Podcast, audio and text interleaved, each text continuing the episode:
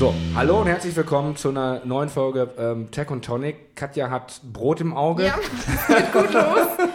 Und wir sind noch gar nicht so betrunken. Wir sind noch gar nicht so betrunken. ähm, ich habe übrigens letztens von einem Hörer äh, zu hören bekommen, mhm. dass wir doch ein bisschen mehr über die Getränke wieder reden sollten. Ach so, ja, das nämlich, vergessen wir immer, ne? Ja, wir, wir, reden gar nicht so intensiv über die Getränke. Ähm, Katja hat sich schon eine Flasche Rosé reingeschraubt. Naja, nicht ganz alleine, wohlgemerkt, ne? Was ist das? Pi äh.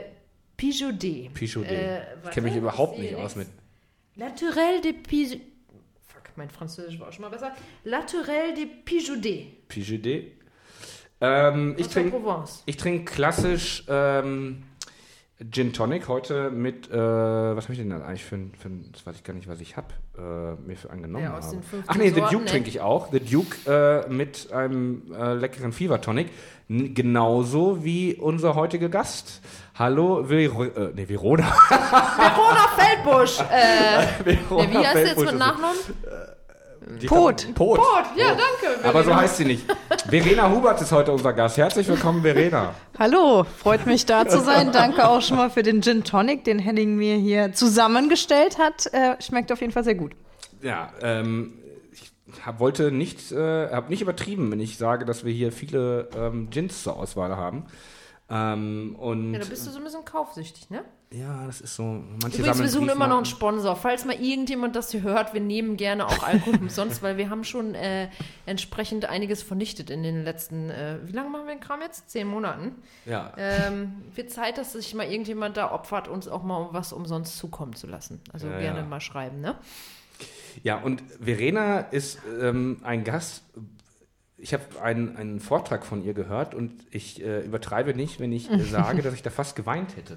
Henning. Nein, äh, es ist wirklich so, also nicht, weil es so schlimm war, sondern im Gegenteil, weil ich so, äh, so berührt war davon, wirklich. Gleich kommt der Heiratsantrag. Ja, gleich kommt der Heiratsantrag. Tonic. noch, noch, zwei, noch zwei Gin Tonics mehr, dann kommt der Heiratsantrag. Ja. Nein, aber ähm, Verena ist nämlich Gründerin aber beziehungsweise gar nicht, kann, würdest du dich noch als Gründerin bezeichnen? Ja, klar, Gründerin des Unternehmens, äh, aber du bist ja jetzt nicht erst seit gestern äh, wirtschaftlich aktiv. Äh, Wie würdest du dich selbst gerade bezeichnen? Äh, in der Tat als äh, Gründerin, Unternehmerin, ähm, Alltagsbewältigerin, denn ein Startup, äh, was es ja ist, wir sind zwar jetzt schon vier Jahre dabei, was ja jetzt auch nicht so ganz so kurz ist, aber dennoch ähm, ist es nach wie vor jeden Tag eine super, super spannende Lernkurve. Man macht Dinge zum ersten Mal, man macht Dinge falsch, man macht sie beim nächsten Mal vielleicht richtig, hoffentlich nicht nochmal falsch. Und deswegen definitiv, äh, ja, Startup-Kunderin, Unternehmerin. Und äh, was ich mache, wirst du wahrscheinlich in der nächsten Frage fragen. Oder erzählen. Das ist auch direkt äh, so Markus Lanz-mäßig, muss ich das irgendwie überleiten. Ja, ähm, wir haben hier ganz tolles Essen stehen, das äh, heute die Katja ähm, natürlich unsere Küchenfee hier zubereitet hat. Ähm, du machst da auch irgendwas mit Essen, oder ist das so eine Markus Lanz-Überleitung? Ja. So ein bisschen, oder? äh, du machst ja auch irgendwas mit Lernen Essen. Lernen von den Besten, Henning, lernen von den Besten. Ja, eigentlich, wie gesagt, Katja müsste man, äh, Katja kann gut reden und sie kann gut kochen. ähm, ja, was kann, äh, noch viele andere Sachen natürlich auch, aber ähm, ihr macht, ihr macht du kannst gut gründen. Ihr habt, äh, du konntest aber eigentlich nicht, du konntest eigentlich nicht so gut kochen, oder? Das war ja eigentlich so ein bisschen Intention damals, dass du einen das gegründet hast, was du jetzt machst. Genau, in der Tat. Also äh, mein Hintergrund ist ganz, ganz langweilig. Ich habe BWL studiert. Also die Leute, die ähm, alles ein bisschen können, nicht so richtig. Ähm, das heißt weder programmieren wie Henning oder Soziologen, ne? oder das auch. Genau, äh, genau auch das. Ja, noch weniger wahrscheinlich. Ja, also in der Tat, ich habe BWL studiert und in so einem Studium ähm, oder im Alltag wird ja auch mal gekocht. Und ähm, da habe ich mich irgendwie bei Rezepten immer so ein bisschen verloren gefühlt. Also wenn man sich so anschaut, man geht auf eine Webseite, es gibt ja da auch ein paar Bekannte in Deutschland, wo man dann durchaus mal ganz gerne landet.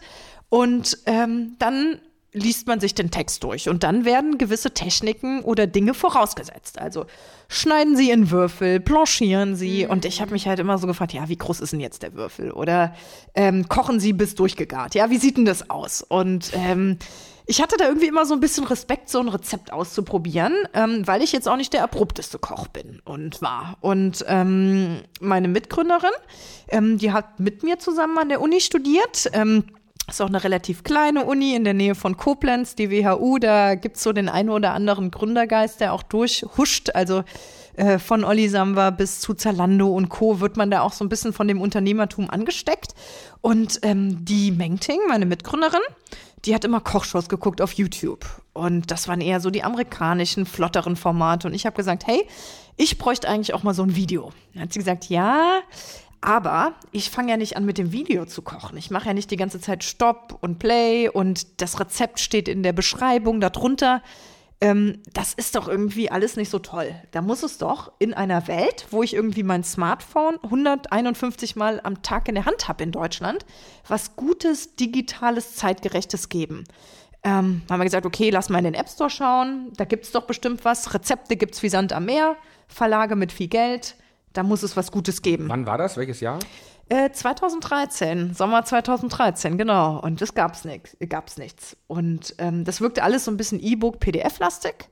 Und ähm, Video war auch nicht mit dabei, keine Schrittbilder, nichts. Und da haben wir gesagt, hey, wir ziehen nach Berlin und wir machen jetzt die beste Koch-App, die es gibt. Und das war die Idee. Und jetzt müssen wir erstmal sagen, welche Idee und wie die heißt. Ich glaube, das haben Ach wir so, jetzt, ne? oh Gott, Kitchen Ja. Stories, Ja, äh, genau. Bam, bam, bam.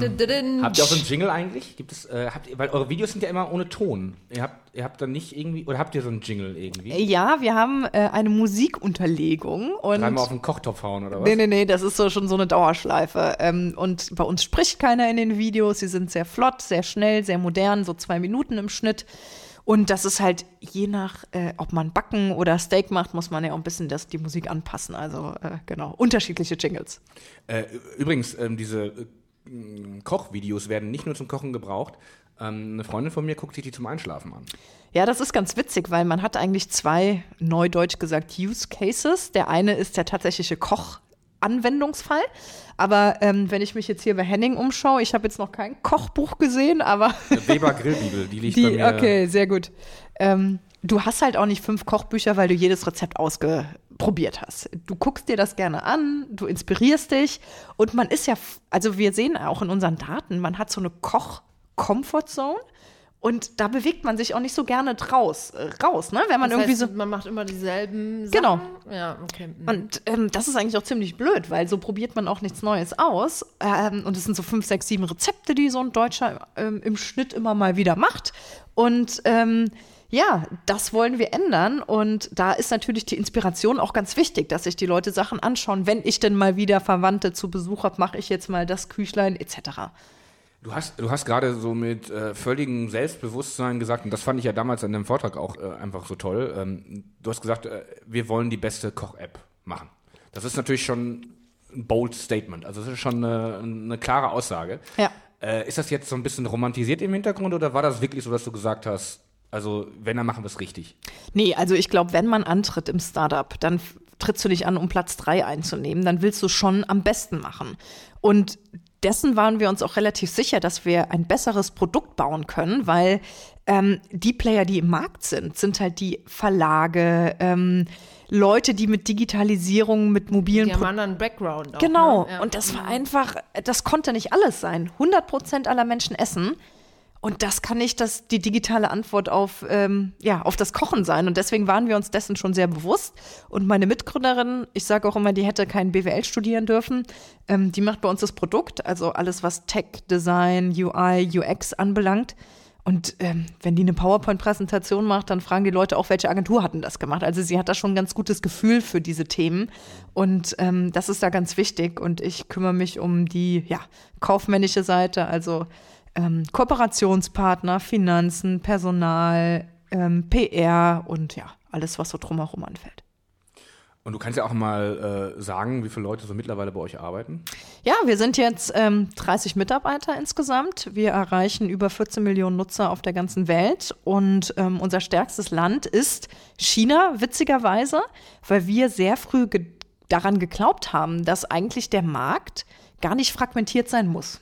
Wir kochen hier Chinesisch, Japanisch, Koreanisch, Tex-Mex, ähm, Indisch. Und warum hat jedes Land seine eigene Kochplattform?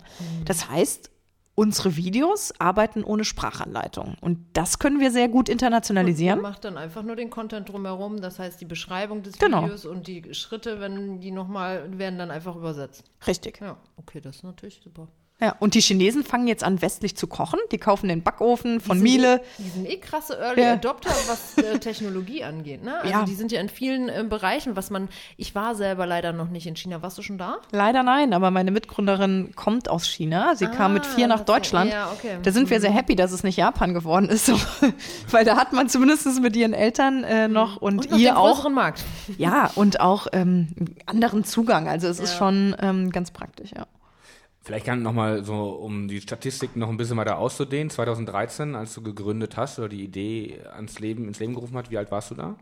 25. 25. Und hättest du dir eigentlich, äh, sag ich mal, mit 22, was war da während des Studiums so dein Ziel? Hattest du dir generell schon mal vorgestellt zu gründen oder hast du eigentlich dir nicht so Gedanken drüber gemacht? Ähm, witzigerweise wusste ich immer, was ich nicht wollte, aber noch nicht so richtig, was ich wollte. Ähm, was wolltest du denn nicht? Ja, ich hatte, ähm, mein erstes Praktikum hat mir am besten gefallen. Das war in einer Behindertenwerkstatt in Trier. Da habe ich im kaufmännischen Bereich damals einen Guinness-Weltrekordversuch im größten gemeinsamen Trommelwirbel mitorganisiert. Und das war eigentlich ein Startup-Praktikum.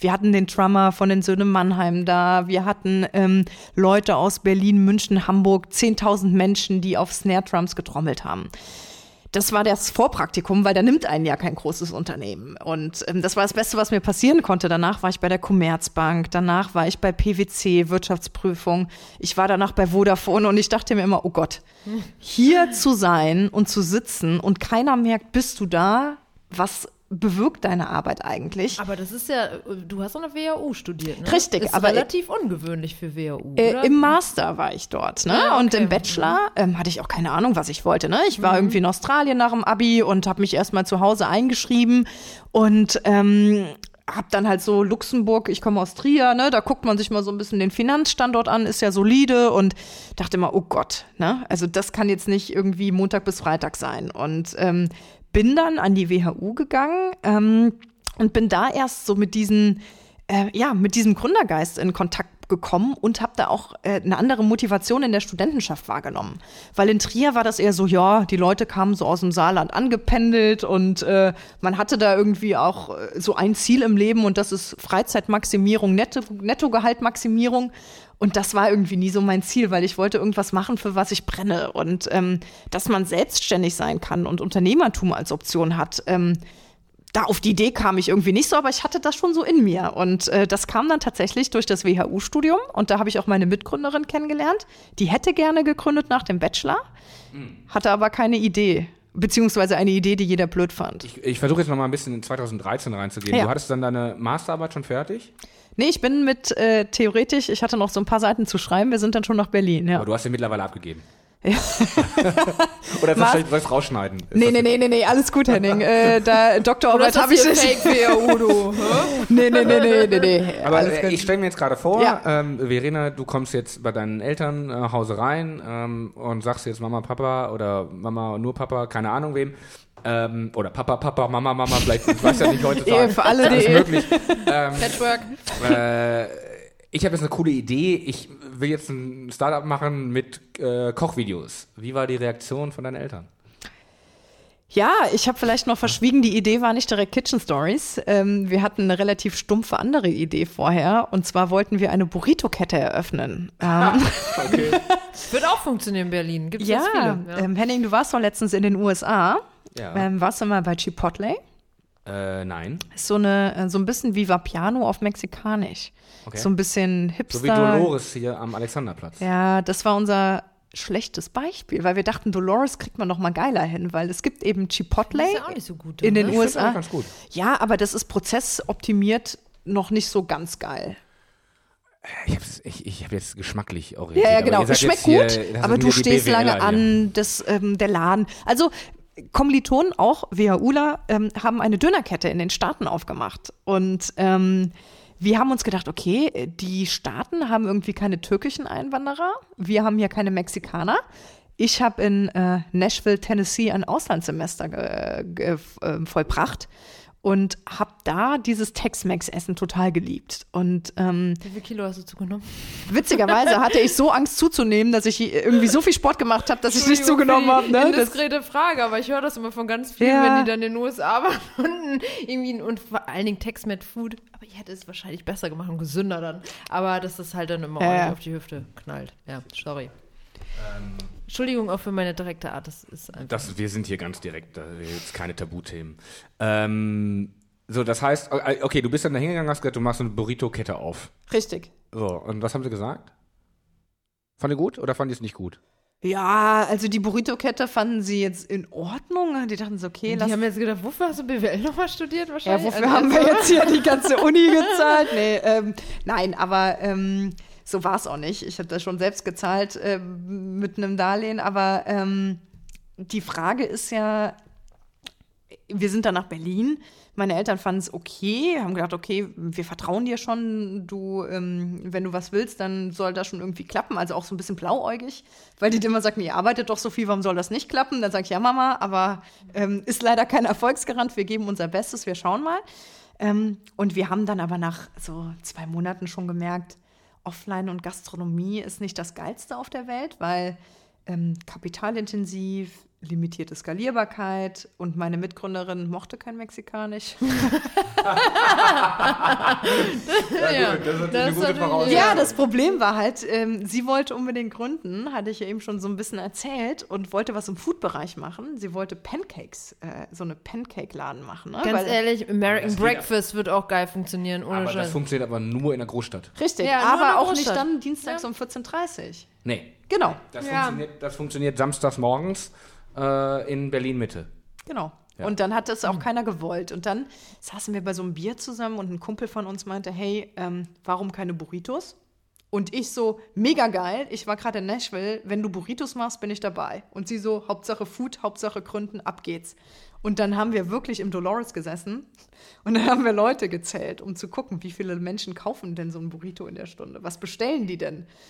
Aber nach Businessplan, ich kann den euch mal schicken, den gibt es auch und eine Domain und alles. Und äh, da, da, kannst du sagen, wie das hieß? Wie ja, rolled, also wie gerollt, also ah. mit LD. Aber dann nur, nur, D oder E, oder? Ja. ja, wenn schon richtig. Aber das hätten die Deutschen auch nicht gecheckt. Da hat meine Mama auch gesagt, wie heißt das? Ne? Rollt, rollt, rollt, rollt. rollt. Genau. Und ähm, dann sind wir eigentlich nach diesem irrationalen, wir machen jetzt eine Burrito-Kette, haben wir gesagt, komm, ähm, das passt ganz gut, weil wenn du aus der Freundschaft heraus gründest, musst du ja auch gucken, passt das im Arbeitsleben. Ne?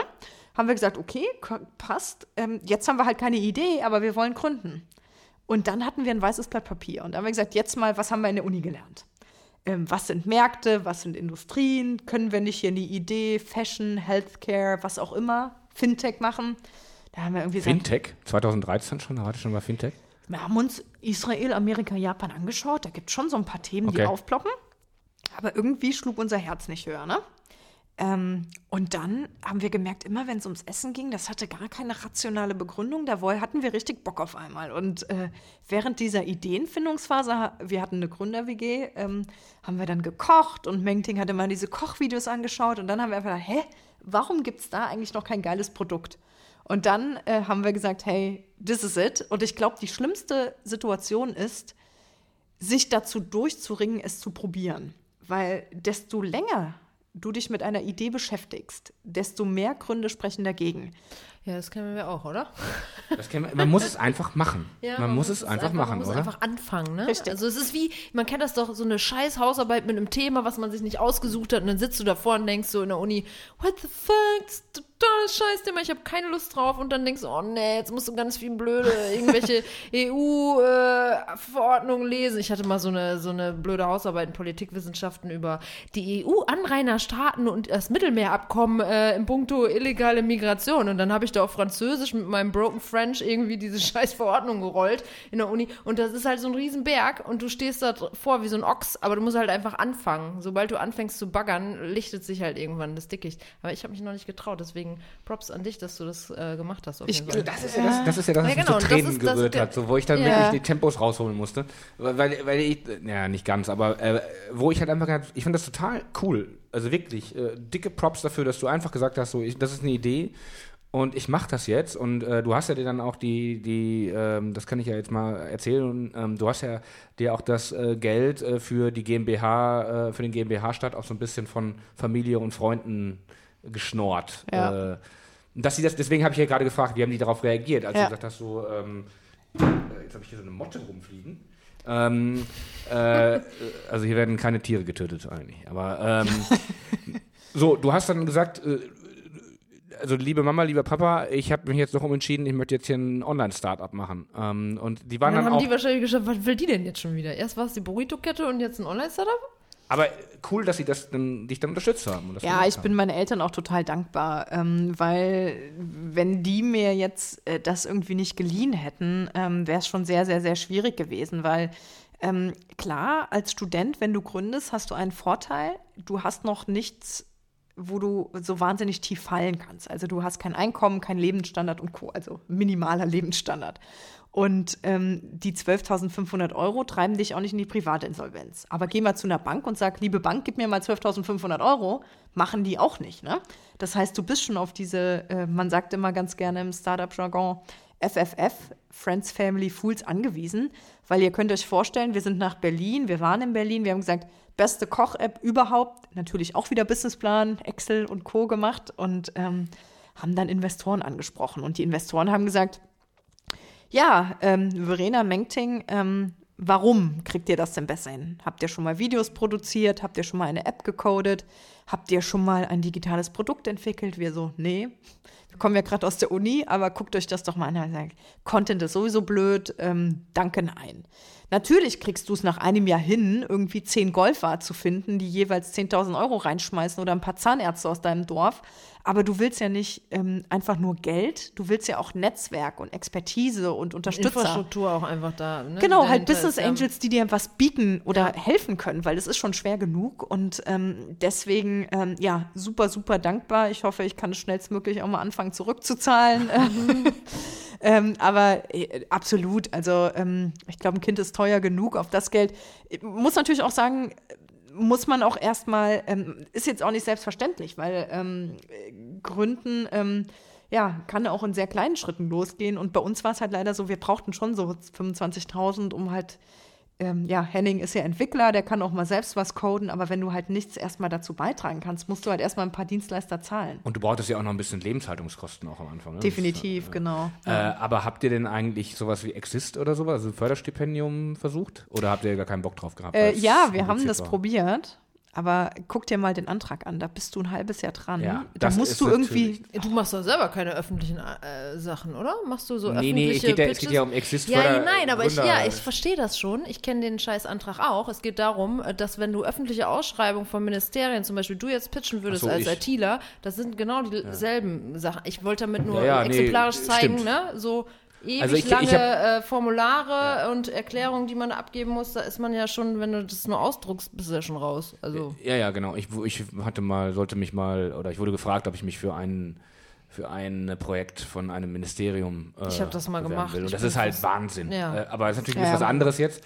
Ähm, äh, genau, du hast es also dann nicht gemacht, weil es jetzt so viel Bürokratie äh, war. Ja, vor allen Dingen immer diesen Wissenstransfer aus der Hochschule dann. Äh, ich kenne auch viele Startups, die es gemacht haben, dann saugt man sich da irgendwas aus den Fingern und das hindert halt. Ne? Also natürlich ist das super, wenn du das bekommst, aber das ist einfach nicht zeitgemäß. Und ähm, schnell loslegen zu können, ist ja genau die Frage, entweder man braucht halt einen Kredit, der irgendwie schnell gegeben wird, Familie, Freunde, Bekannte, die ein bisschen was beischießen oder das neue Chancenkonto, ähm, alles äh, Maßnahmen, ähm, die erstmal zum Losgehen bewegen. Und ich finde, Gründen in Deutschland wird halt auch sehr oft mit diesem ganzen Digital Berlin verbunden. Aber für mich ist es genauso wichtig, dass der Schreinermeister sagt, hey, ich mache jetzt meinen Betrieb auf und ich werde selbstständig. Und ähm, Unternehmertum gilt es einfach zu fördern, ähm, weil die Zeiten ändern sich. Ähm, es gibt eben auch sehr, sehr viele Leute, die sich auch ihre eigenen Chancen erarbeiten über Gründung. Also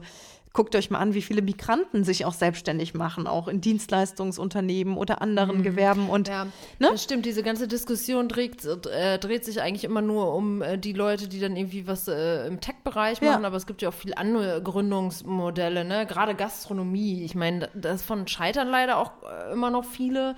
Ähm, aber dennoch sind das ja auch, ist das ja auch ein wichtiger Wirtschaftszweig. Ne? Zum Beispiel in Berlin. Neben der Tech-Branche ist eine der größten Branchen Hotellerie und Gastronomie. Ja. So, und da wird halt genau. super viel gegründet und die schaffen halt auch Arbeitsplätze. Das wird immer ein bisschen vergessen, was eigentlich auch sehr, sehr schade ist. Ja. Definitiv. Und ähm, was ich auch immer cool finde, ist, dass beim Gründen eigentlich nur die eigene Leistung zählt. Also es zählt ja. nicht, habe ich Abitur, habe ich studiert, äh, aus welchem Elternhaus, aus welchem Land etc. komme ich, sondern wenn man was richtig gut macht, dann zahlt sich das auch aus. Und es ist auch in Ordnung, wenn man irgendwie das Ding versemmelt und es war vielleicht nicht richtige mhm. Zeit, richtiger Ort, richtige Herangehensweise. Und diese Kultur auch mal scheitern zuzulassen und das zu wertschätzen, weil ähm, wir waren dann auch mal in Amerika, sind mal in Silicon Valley, hatten auch überlegt, hm, sollten wir nicht direkt rübergehen? Weil in Amerika, da sagen die Leute eher, hey, warum soll das nicht klappen? Ja. Und in Deutschland sagen sie, hey, warum soll das denn klappen? Ja, der Optimismus ist da. Oh, ganz ja, furchtbar. Ja. Und ähm, da freut man sich ja noch, wenn jemand scheitert, hab ich doch gewusst und bist du denn nicht direkt hier zur Telekom? Und das ist halt Quatsch, weil darüber entsteht nichts. Ja, das, ich muss mir das ja auch häufiger mal anhören. Also jetzt, ich habe jetzt zwar nichts gegründet, so gesehen, sondern ich bin einfach nur solo selbstständig, aber ich werde auch häufig gefragt, warum bist du denn nicht bei einem Unternehmen? Warum bist du denn selbstständig? Ja, die Deutschen sind halt manchmal auch so ein bisschen äh, oldschool und wir sind halt auch ein bisschen Sicherheitsfanatiker. Also ich, ich spreche jetzt extra im Wir, in dem Sinne, dass es so, so Klischee ist. Äh, aber da ist halt einfach nochmal eine andere Denke. Ne? Also diese mhm. formale Bildungszertifikate, äh, sozialversicherungspflichtige Beschäftigung, was ja auch gut Reihenhaus. ist, bringt ja viel mit Reihenhaus, genau. Hund, Hund, zwei Kinder. Zwei Kinder. Ja. Aber äh, du hast ja, äh, also ihr habt dann 2013 das gestartet, habt dann einen Entwickler äh, gesucht, ne? Äh, irgendwie äh, Stellenausschreibung bei Xing oder sowas gemacht, ne? Ja, Stellenausschreibung kann man nicht sagen. Ähm, am Anfang hat man ja wenig zu bieten. Ähm, das heißt, wir haben knallhart jeden Entwickler angeschrieben auf Xing. Gestalkt. So, warum hallo, antwortest du nicht? Wir brauchen dich, hallo, komm hallo, jetzt. Hallo. genau, und es wurde dann ein Student, weil die anderen Tagessätze konnten wir uns nicht leisten. Und wir haben gesagt, wenn du jetzt 25.000 hast und du willst irgendwie starten, dann machst du jetzt nicht iOS und Android und Web und alle möglichen Plattformen, sondern das iPad ist eigentlich perfekt, um das analoge Kochbuch mal digital abzubilden. Und ein iOS-Entwickler, ähm, ist jetzt auch ähm, noch mal ganz gut zu finden gewesen damals. Jetzt finde ich irgendwie auch diesen sehr abgegrast. Ähm, genau, und der hat das dann gecodet, aber die große Challenge war eigentlich, Köche zu finden, weil da gab es genau zwei auf Xing und einen davon haben wir dann genommen. ähm, aber wir haben den dann, also super coole Jungs, zwei Berliner Brüder, ähm, haben irgendwie in der Sterne Gastro als Küchenchef gearbeitet und vor der Gastro habe ich einen super Respekt, weil die Jungs, die arbeiten, wenn andere feiern, ja. Wochenende, Weihnachten, Silvester, du wirst schlecht bezahlt, 16 Stunden Tage und ähm, raue Arbeitsatmosphäre äh, auch. Also ich weiß nicht, ob du schon mal in der Gastro gearbeitet hast, ja. aber in der Küche geht es ja heiß her, da wird sich angeschrien, das ist richtig krass, weil halt der Stress halt so groß ist und der Druck und das ist halt schon ein echt ein heftiger Job, ne? Und dann auch schrubbst du ja danach auch noch. Wenn genau. die Küche um, 19, äh, um 21, 30 zumachst, stehst du bis elf, halb zwölf äh, da noch in der Butze und schrubbst da noch das Fett weg. Also es ist halt schon echt ein krasser Job auch. Ja. Genau. Ja, und die haben sich irgendwann selbstständig gemacht und machen jetzt nur noch Freelance-Projekte, sowas ähm, wie Bread and Butter, so eine Modemesse oder wenn Obama in Berlin mhm. ist, kochen die auch für den. Und wir haben denen gesagt, hey Jungs, entwickelt mal 100 Rezepte. Und wir haben denen den Rahmen vorgegeben. 20 Minuten Gerichte, kochen mit Kindern, backen und dann haben wir alles Probe gekocht. Wir waren sehr beliebt in der Zeit, weil wir auch sicher gehen. Leute eingeladen und dann um Meinung gefragt und so. Genau, weil ja, du willst halt auch, dass Testing, es in ne? 20 mhm. Minuten gelingt, dass es nicht zu kompliziert ist, nicht zu viele Zutaten hat. Und ja, junge Designagentur kennengelernt, mit denen Ferienhaus Brandenburg, gute Köche, gute Kameraleute, gedacht, wir kriegen 100 Videos in elf Tagen hin, hat nicht geklappt. Wurden 14. krass, ne? War, 14. Ja. Also. hey, wir standen da bis nachts um vier. Meine Mitgründerin war nicht einmal vor der Tür. Wie, wie, wie krass dreht man durch? Erzähl mal das, weil mich interessieren ja immer so diese Hintergrundgeschichten, ne? Also dann stehst du da und, und, und, dann, dann ist doch irgendwann der Punkt erreicht, wo ich denke so, boah, fuck, ey, ich habe keinen Bock mehr. Ich gehe doch zur Sparkasse und mache Ja, genau. Ich, äh, so, also nein, das jetzt nicht. Aber man denkt dann so, wieso waren wir so dumm und meinten, dass wir das in der Zeit hinkriegen? Wieso stehe ich jetzt hier? Ich bin total müde, ich habe Augenränder bis zu den Kniekehlen. Weißt du, wie ich meine? So, dass man so diese, ja. hattet ihr das nicht? Weil doch, so, doch, doch, ne? doch, die ganze Zeit, weil wir waren ja. wirklich, weißt du, so einen ähm, Sprinter, in Berlin sagt man Robben und Wientjes, so ein ja. 250 die Stunde Sprinter. Äh, da nach Brandenburg, das war wirklich ein halber Umzug. Wir hatten die Töpfe dabei, die Pfannen dabei. Ähm, in diesem Haus Habt ihr die geliehen oder geleast, gekauft? Wie habt ihr mit denen gemacht? Ähm, oder war das schon direkt kooperationsmäßig? Genau. Wenn du verzweifelt bist, rufst du dreimal bei Marken an und fragst, hey, beste neue Koch-App, wollt ihr nicht mit dabei sein? Und dann sagen die, ja, Frau Huberts, äh, wie viele Nutzer haben sie denn? Und wie klappt sieht denn so ein Video aus? Hat es denn dann noch geklappt irgendwo? Ja, weil die haben dreimal Nein gesagt und beim vierten Mal ja. Und, okay, ähm, jetzt, damit sie uns nicht mehr nerven, wir geben ihnen einen Topf, oder? Ja, aber das Ding war nicht ja. Produkte, weil das kriegst du überall. Ah, ja, okay. Ähm, wir wollten Geld, weil wir haben gesagt, ihr müsst das wertschätzen, auch wenn es nur symbolisch ist. Weil ähm, das ist eine hochwertige Markenintegration. Ähm, das werden iPad-Nutzer sein, die das sich anschauen. Und ähm, wir haben dann ähm, gesagt, okay, wir haben keine Reichweite, nennen wir das mal Produktionskostenzuschuss und mhm. haben dann über die Partner schon so 20.000 Euro Umsatz total gemacht. Und das war sehr, es hat unser Invest eigentlich gedoppelt. Da konnte man sich das Haus dann dafür anmieten und ein bisschen äh, die Töpfe hat man bekommen und man hatte schon mal den Sprinter von Rom und Wienchens bezahlt. Richtig, und das waren ja coole Marken. Also es waren wirklich unsere Lieblingsmarken. KitchenAid, Le Creuset, ähm, Landliebe. Also es war schon eine coole Truppe und ähm, ja, mit denen arbeiten wir vielen heute immer noch zusammen. Und ähm, ja, das war auf jeden Fall. Ja, für äh, die ist aber natürlich auch Return on Invest, ne? Ist es schon auch gegeben, oder? Ja, aber du musst dir dann vorstellen, dann gehst du live und dann hast du irgendwie mhm. so die ersten Nutzer. Wir hatten ja dann ähm, fünf Monate später, Henning, um nochmal auf die Zeit zurückzukommen, Februar 2014 sind wir dann gestartet im Apple App Store und ähm, wurden dann von Apple entdeckt, hatten ein Apple Feature und ähm, hatten dann die ersten 50, 60.000 Nutzer. Und ohne also, Man muss dabei sagen, ihr wurde also auf App Store auf der Seite 1 quasi als Highlight da gebracht, ne? Genau, du äh, gibt ja immer ähm, oben diese Banner, das nennt sich dann Editor's Choice, Empfehlung der Redaktion. Ähm, und dieser Banner ähm, ist eben so wertvoll, weil man kann ihn sich nicht kaufen. Und jeden Donnerstag geht die Apple-Redaktion hin und stellt die besten neuen Apps vor. Und dann ist man eine Woche dort oben. Und wir waren das direkt in ein paar Ländern, ähm, weil wir auch direkt auf Deutsch und auf Englisch verfügbar waren innerhalb kürzester Zeit. Und ähm, ja, das war natürlich so dieser in, initiale ähm, erste Erfolg, wo dann auch die Investoren gesagt haben, super, Apple findet das ja gar nicht so schlecht. Ähm, Look, Feel, Usability, Content hat man jetzt mal in der Hand können wir nicht investieren. Wie viele äh, Sektflaschen gingen denn da an dem Tag auf, als ihr dann einmal die, die Hinweis bekommen habt, dass ihr bei Apple Store, App Store auf Seite 1 seid? Witzigerweise gibt es keinen Hinweis. Ne? Du sitzt dann da wirklich donnerstags abends äh, an diesem App Store und machst die ganze Zeit Refresh, Refresh, oh Gott, ja. Refresh. Bis und dann irgendwann aufstehen in San Francisco und online schalten. Äh, das macht äh, tatsächlich ein deutsches Team, also okay. für äh, die Dachregion und Europa teilweise.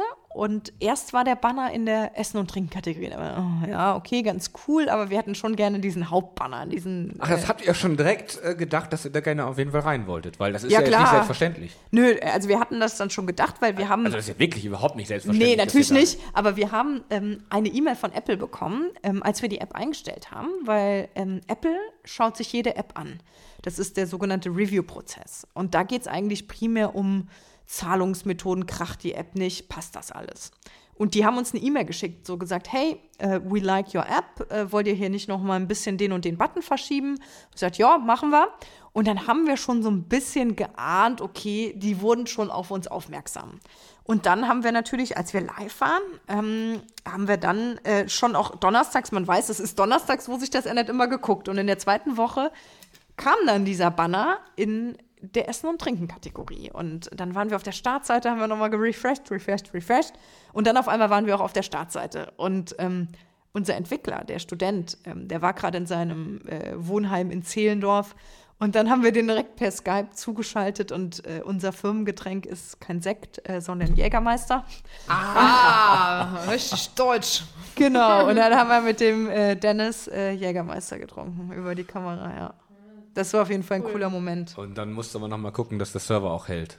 Ja, also so krass ist es dann auch nicht. Ähm, wir waren schon von Anfang an so ein bisschen Microservice, äh, AWS äh, basiert unterwegs. Das hat schon noch gehalten, aber ja. Ja, ja ähm, okay, also das heißt, äh, wir sind jetzt irgendwie im Februar 2014 angelangt. Ihr seid im App Store auf äh, Seite 1. Ähm, wie ist es denn dann jetzt so seit, vielleicht mal kurz zusammengefasst, von 2014 bis 2017 denn so gelaufen? Also es wird hm. immer mehr Leute geworden. 30 genau. Leute ist ja jetzt auch schon eine Menge.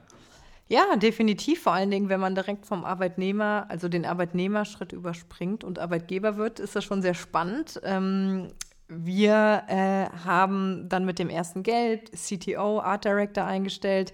Wir haben internationalisiert. Wir sind. Also ihr habt euren, euren äh, Studi nicht zum CTO gemacht? Nee, der hat noch weiter studieren müssen. Genau. Ah.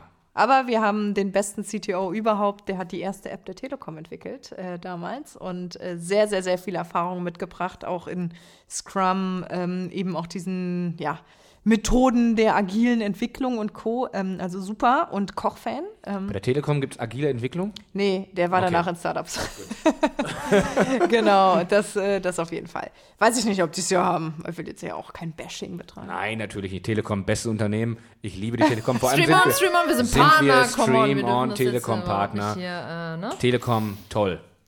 Ich nutze Telekom jeden Tag. So, jetzt haben wir ähm, nochmal, äh, das, die haben auch ganz starke Anwälte. Ähm, so. Schneidest du das jetzt raus? Nein, das lassen wir so. Ähm, Straight from the Leber, äh, der Alkoholi alkoholisierten Leber weg hier. Ähm, okay, das heißt, äh, ihr habt dann äh, CTO angestellt, du betonst ja auch immer und sagst ja immer, äh, das habe ich jetzt mehrmals schon von dir gehört, äh, du bist als äh, Geschäftsführerin auch nicht die bestbezahlteste bei euch im Unternehmen. nee, bin ich nicht, weil ähm, wir sind eigentlich diejenigen, die schauen müssen, ähm, es ist ein Arbeitnehmermarkt, absolut. Also wir ähm, müssen eigentlich schauen, dass unsere Mitarbeiter Bock haben, bei uns zu arbeiten. Also die brauchen auf der einen Seite ähm, natürlich Gestaltungs- und Verantwortungsspielraum, Dinge selbst entscheiden zu können, vorantreiben zu können. Ähm, die haben Bock auf die Kultur. Ich glaube, wir sind ein sehr harmonisch geführtes Unternehmen, wo irgendwie alle Lust haben, auch miteinander zu arbeiten. Da gibt es jetzt nicht den einen, der sagt, was macht denn die da oder ähm, brauchen wir das eigentlich? Und ähm, es ist halt ein Thema, wo die Leute auch Spaß dran haben. Und diese Nähe ähm, mit Apple und Google zusammenzuarbeiten, ähm, das bietet dir jetzt natürlich auch ein Großkonzern nicht. Also, dass du dann mal den Tim Cook hast, äh, der vorbeikommt äh, als Apple-Chef. Ähm, das erwähnt sie mal ganz beiläufig, dass der Apple-CEO Tim Cook mal irgendwie bei denen im Startup vorbeigeschaut haben. Haben sie ja, hat er ja wirklich, ne? Hat er, genau. Wann das war, war da? Äh, im Frühjahr, ich glaube März oder April 2017, also dieses Jahr.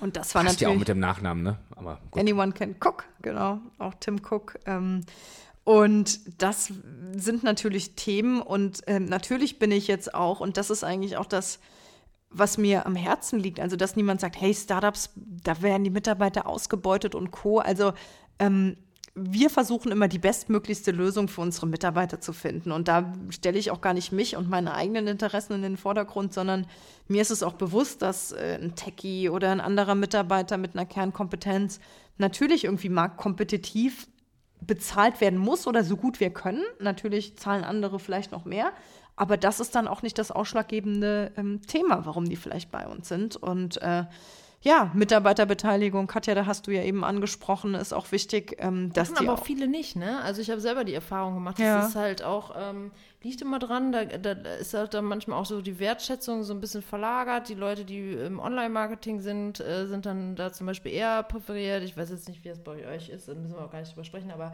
äh, generell ist da halt manchmal so ein bisschen so die Frage. Also ich habe da auch schlechte Erfahrungen mitgemacht im Startup-Bereich, wo ich gearbeitet habe. Ähm, dass, dass es da halt ein, ein totales Ungleichgewicht gibt äh, und dass da halt auch viel auf, auf äh, Positionen geguckt wird und nicht letzten Endes, was hinten rauskommt. Ne? Also das ist dann immer viel mehr Schein als Sein. Äh, das will jetzt auch gar nicht äh, jedem Startup unterstellen, dass das so ist. Ich kenne auch viele Startups, die es echt äh, super machen und ich finde, es ist halt auch wichtig. Ne? Also wenn man dann entsprechend noch nicht das Gehalt zahlen kann, dass man halt Mitarbeiter auch einfach beteiligt, weil die verzichten ja auch auf was, auch vor allen Dingen auf Rentenansprüche. Ne? Im sozialversicherungspflichtigen äh, ähm, ähm, Bereich ist es halt auch schon sehr wichtig, dass, dass dann halt ein entsprechender Gehaltsausfall auch, da hilft auch kein Kickertisch und eine Playstation. ja, das ist halt einfach so. Also das meine ich auch wirklich ernst und da bin ja. ich auch äh, immer äh, ein harter Verfechter von, weil davon kann ich mir nichts kaufen und davon kann ich meine scheiß fucking Miete auch nicht zahlen. Ja, definitiv. Also klar, also, es ne? muss jeder irgendwie ordentlich davon leben können und wir versuchen ähm, da auch äh, faire Löhne zu zahlen. Ähm, klar ist auch, Startup ist nicht irgendwie 9 to 5. Wenn man irgendwie was länger ist, das dann ist klar, sitzen ja. die Leute auch mal ein bisschen länger da. Dementsprechend versuchen wir auch Ausgleiche zu finden. Aber ähm, ja, Arbeitgeberrolle ist in der Tat da schon eine spannende ähm, Sache, die man einnimmt. Und, ähm, Manchmal ja sicherlich auch mit, mit Momenten, die eher unerfreulich sind, oder? Klar. Ja. Aber meinst also, du, dass man das so gut kann, dass wenn man noch nie Arbeitnehmer war? Ja, ich, weil ich glaube, man macht vieles einfach so, wie man es selbst machen würde, mhm. ohne dass man schon mal irgendwie gesehen hat. Ach, ohne ja, Bias. Ja. Genau, mein Chef X oder Y hat das immer so gemacht und ähm, ja. Aber äh, du ähm, beteiligt ihr die Leute? Ihr gibt ja auch steuerrechtliche äh, Probleme, kann, ja. oder kannst du ja auch geben. Ne? Das hast du ja auch schon mal angesprochen. Wo, wo, sind da die Probleme? Was müsste da nicht besser sein? Ja, ähm, also wir beteiligen unsere Kernmitarbeiter und ähm, das funktioniert leider nicht so, dass ich sage, hey Henning, hey Katja, ihr kriegt jetzt irgendwie x Anteile an der Firma, weil dann würde der Staat sagen, ähm, okay, Einkommensteuererklärung, die Anteile müssen wir irgendwie einberechnen. Und dann wird ein sogenannter nicht realisierter Veräußerungsgewinn als, schon so schlimmer, ne? äh, als Grundlage genommen. Und es ist ja total unfair zu sagen, du besteuerst das jetzt schon mal und wer weiß denn, ob überhaupt und wann und zu welcher Unternehmensbewertung das mal was wird. Ja. Das heißt, man denkt sich ein sehr komplexes Konstrukt aus, ähm, was sich virtuelles Anteilsprogramm nennt, ähm, VESOP, äh, Virtual Employee Stock Option Program. Und dann musst du es erstmal nicht beteiligen und du kaufst dann in dem Moment eines Ereignisses wie Börsengang, Exit und Co., kaufst du dann die Anteile zu einem Nominalwert X. Und das ist aber auch okay, oder kann man das irgendwie an einer, am Bahnhofskiosk bei 1000 legale Steuertricks irgendwie äh, da als Nee, das als ist nee, nee, nee, nein, das ist ähm, völlig in Ordnung, das ist auch völlig ähm, fein so zu machen. Es ist halt kompliziert, weil es ist wieder ein Vertragswerk und Co. Und warum muss das denn so sein? Ja. Weil ich meine, ähm, der klassische Konzern, der hat seinen Betriebsrat, der Betriebsrat vertritt die Arbeitnehmerinteressen und ich sage eigentlich, ähm, das Startup ist komplett ein Boot. Wenn wir nicht in dieselbe Richtung rudern, rudert hier keiner. Und ähm, deswegen müssen wir eigentlich ständig über Mitbestimmung, ähm, Beteiligung und Co. Äh, nachdenken, weil sonst sind die Leute nicht bei uns, sonst haben die keinen Bock. Hm. Ja. Ähm, und wenn du jetzt, äh, ich bin ja so ein, so ein Zahlenfan jetzt, wenn du jetzt mal so die, die, Jahre nochmal irgendwie so 2014, App geht an den Start. 2015, 2016, 2017. Nebenbei kann man auch mal erwähnen, jetzt nochmal eine kleine Auszeichnung dieses Jahr den Apple Design Award bekommen. Ja. Auch äh, nicht schlecht. Wie viele Design Awards wurden da vergeben? Ich glaube so sechs, sieben. Genau, so. Ja. so, um den Dreh, ja. Habt ihr es in-house? Ja, ne? Mittlerweile wahrscheinlich. Alles, schon, alles äh, von Anfang an. Der mhm. Ole, ähm, unser Art Director, war mit. Ist, ist, das, ist, ist das so Sandkasten-Buddy? Also heißt äh, von Start an dabei? Genau, ja, ja mit seiner cool. äh, mhm. Agentur damals ähm, hat er die App damals im Ferienhaus in Brandenburg, war er dabei. Und, ähm, ich habe euch letztens empfohlen für, für einen Kunden von uns, der im ah. Startup-Bereich ist, ähm, wegen Design, da habe ich gesagt, guckt euch mal Kitchen Stories ah, an. Das geil. ist äh, ja, Wenn Apple Design Award kriegt, ist, ist ja, mehr Auszeichnung kannst du ja gar nicht kriegen so, eigentlich. Ne? Ja, das stimmt, das ist schon cool. Ja, das ist schon, das ist schon sehr cool. Ähm, genau, aber wenn du jetzt dir nochmal so an deine vielleicht schwierigsten Momente und äh, die, die vielleicht glücklichsten Momente so zurückdenkst in diesen vier Jahren, was ist denn da so, hast du da irgendwie, fällt dir da spontan was ein, wo du sagst so, boah, krass, das war jetzt irgendwie vielleicht auch ein Moment, wo ich dachte, vielleicht hat es doch keinen Sinn, äh, oder wo du dann wirklich gemerkt hast, boah, geil, es läuft. Ähm, ich meine, klar, durch seid ihr immer noch nicht, man ist ja nie zufrieden, man hat ja immer noch nächsten Ziele, die man noch so angehen will. Aber gab es vielleicht so einen Moment, wo du dachtest, okay, ähm, ich kann jetzt doch deutlich besser schlafen, als ich noch vielleicht vor einem Monat konnte? Ähm, ja, also ähm, Katja, ich fand den Satz eben von dir auch ganz interessant. Ähm, Startup nach außen sieht immer aus nach Kicker, ähm, Tischtennisplatte, Clubmate. Ja. De facto ist aber 99 Prozent der Zeit alles irgendwie schwierig und läuft schief. Mitarbeiter kriegst du nicht, Investor springt ab, Kunde hat keinen Bock. Mhm. Du hast Dieser Lifestyle, der immer suggeriert wird, genau. ist ja zwangsläufig nicht permanent präsent. Ne? Also es gibt äh, Situationen, da hat man den, ne, wenn man Erfolge feiert, aber es ist ja wahrscheinlich auch oft dann die Ernüchterung, was heißt Ernüchterung? Eigentlich weiß man es ja auch, ne? Wenn du damit anfängst, dass man einfach weiß, man muss halt genauso hart dafür arbeiten wie in jedem anderen Unternehmen. Es ist halt nicht alles fancy, oder? So, Richtig, also, genau. genau. Und was halt im Startup dann wiederum cool ist, ist, dass ein Prozent der Zeit, wenn eben gute Dinge passieren, die sind halt die, Alles überwiegen. Genau, oder? und ja. das äh, hebt dich wieder hoch ja. und äh, gibt dir irgendwie Energie und äh, Spaß und natürlich auch das Thema, was dich antreibt.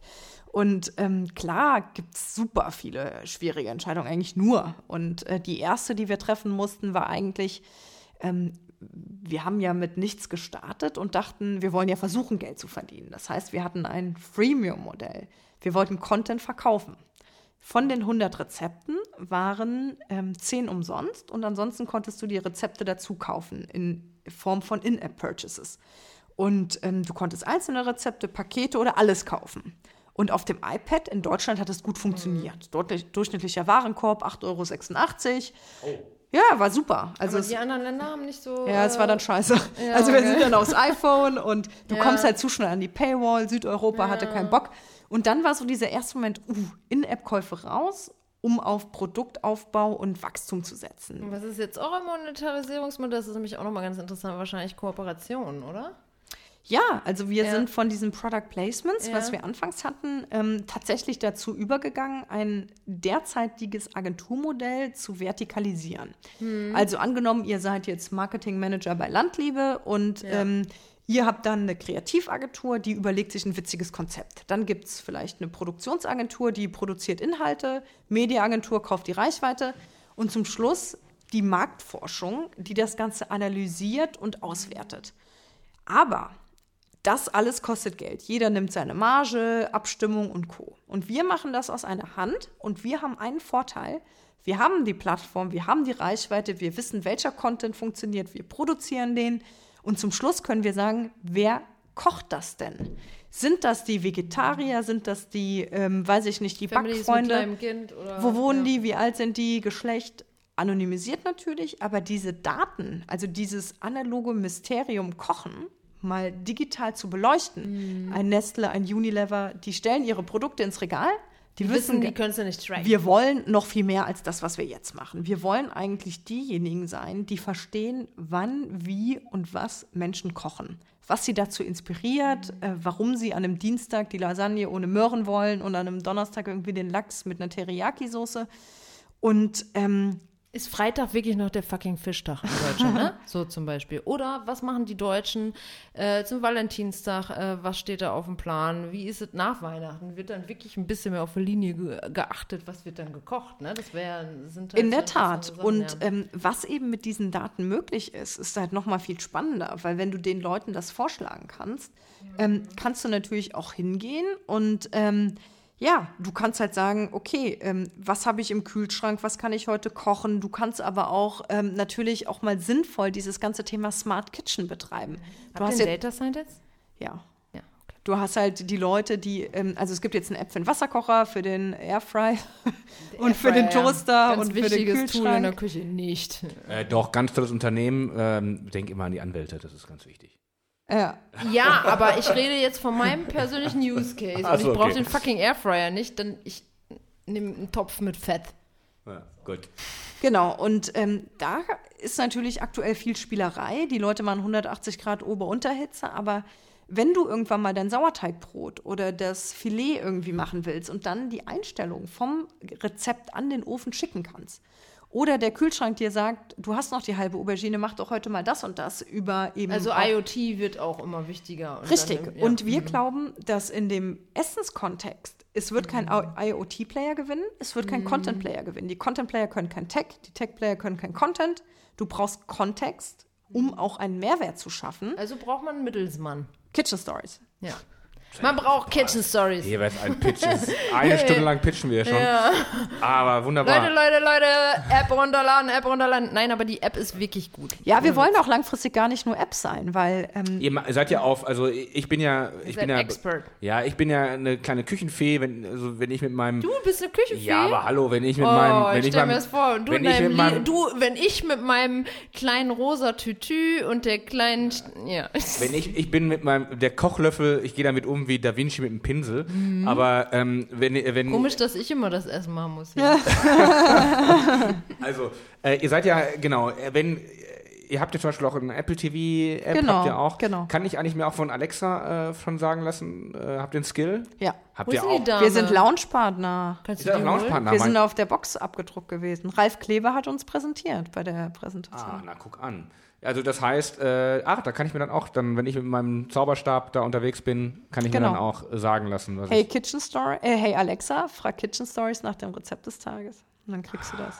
Ja, toll. Das ist doch für dich ein Kochnoob. Das ist ja toll. die Habt ihr eigentlich da auch oder? Grillsachen drin? Ich bin ja ein. ein Ja. Habt ihr, also, warte. Gut, dann äh, mache ich jetzt mal eine kurze äh, Pause und grill uns jetzt mal was, was. Äh, Gin im- Tonic. Was im Grill, grill, grill uns mal jetzt einen kleinen Gin Tonic. So, wir haben jetzt tatsächlich eine kurze Pause gemacht, um nochmal die Getränke nachzufüllen. Jetzt gibt es nämlich hier Siegfried. Siegfried äh, Gin aus dem Rheinland und mit für dich Elderflower äh, Tonic. Fever Tree, die äh, schreibt Henning nämlich nächste Woche mal an. Dann Schreibt die an? Eine GmbH in München. Ja, guck. Und ich möchte ein Sponsoring von Störtebecker. Störtebecker Atlantic Ale trinkst du. Ja, ich Ja, würd- Atlantic. Aal. Ja, die muss man mal anfragen. Produkte ja. kriegst du. Ja, stimmt. Man, aber wir wollen ja auch Ja, ein, wenn Eier hat, dann du, ne? Wir haben jetzt heute gelernt, wie man das macht. Wir machen das, Ja. Henning. Nächste Woche unsere, äh, unsere Hausaufgabe. Naja, Einfach mal fragen. Äh, gut, Kostet aber ja so nix. nötig haben wir es eigentlich auch nicht. Ich meine, die, die Henning verdient gut als Entwickler in Berlin. verdienen ganz okay. Ich kann mir das, mein, mein täglich Gin gibt uns heute. Der, kann, man sich kann, ich, kann, ich noch, kann ich noch so gerade. Was, was mir zahlen. auffällt, ich, ich äh, breche immer so die Gin-Regel, aber ich, ähm, ich bin dann halt auch echt morgens so zerstört, ne? Also auf, äh, auf Wein Ja, und Bier komme ich klar. Ja, ich, ich weiß, man, ich, Mittwoch ist auch hart eigentlich, ne? Ja, das wechselt ja immer. Mal haben wir es mal Donnerstag gemacht, mal, obwohl meistens Heute ist erst so Dienstag, sorry. Dienstag eher. Dienstag, Mittwoch ist ja eigentlich immer so unser Tech- und Tonic-Tag.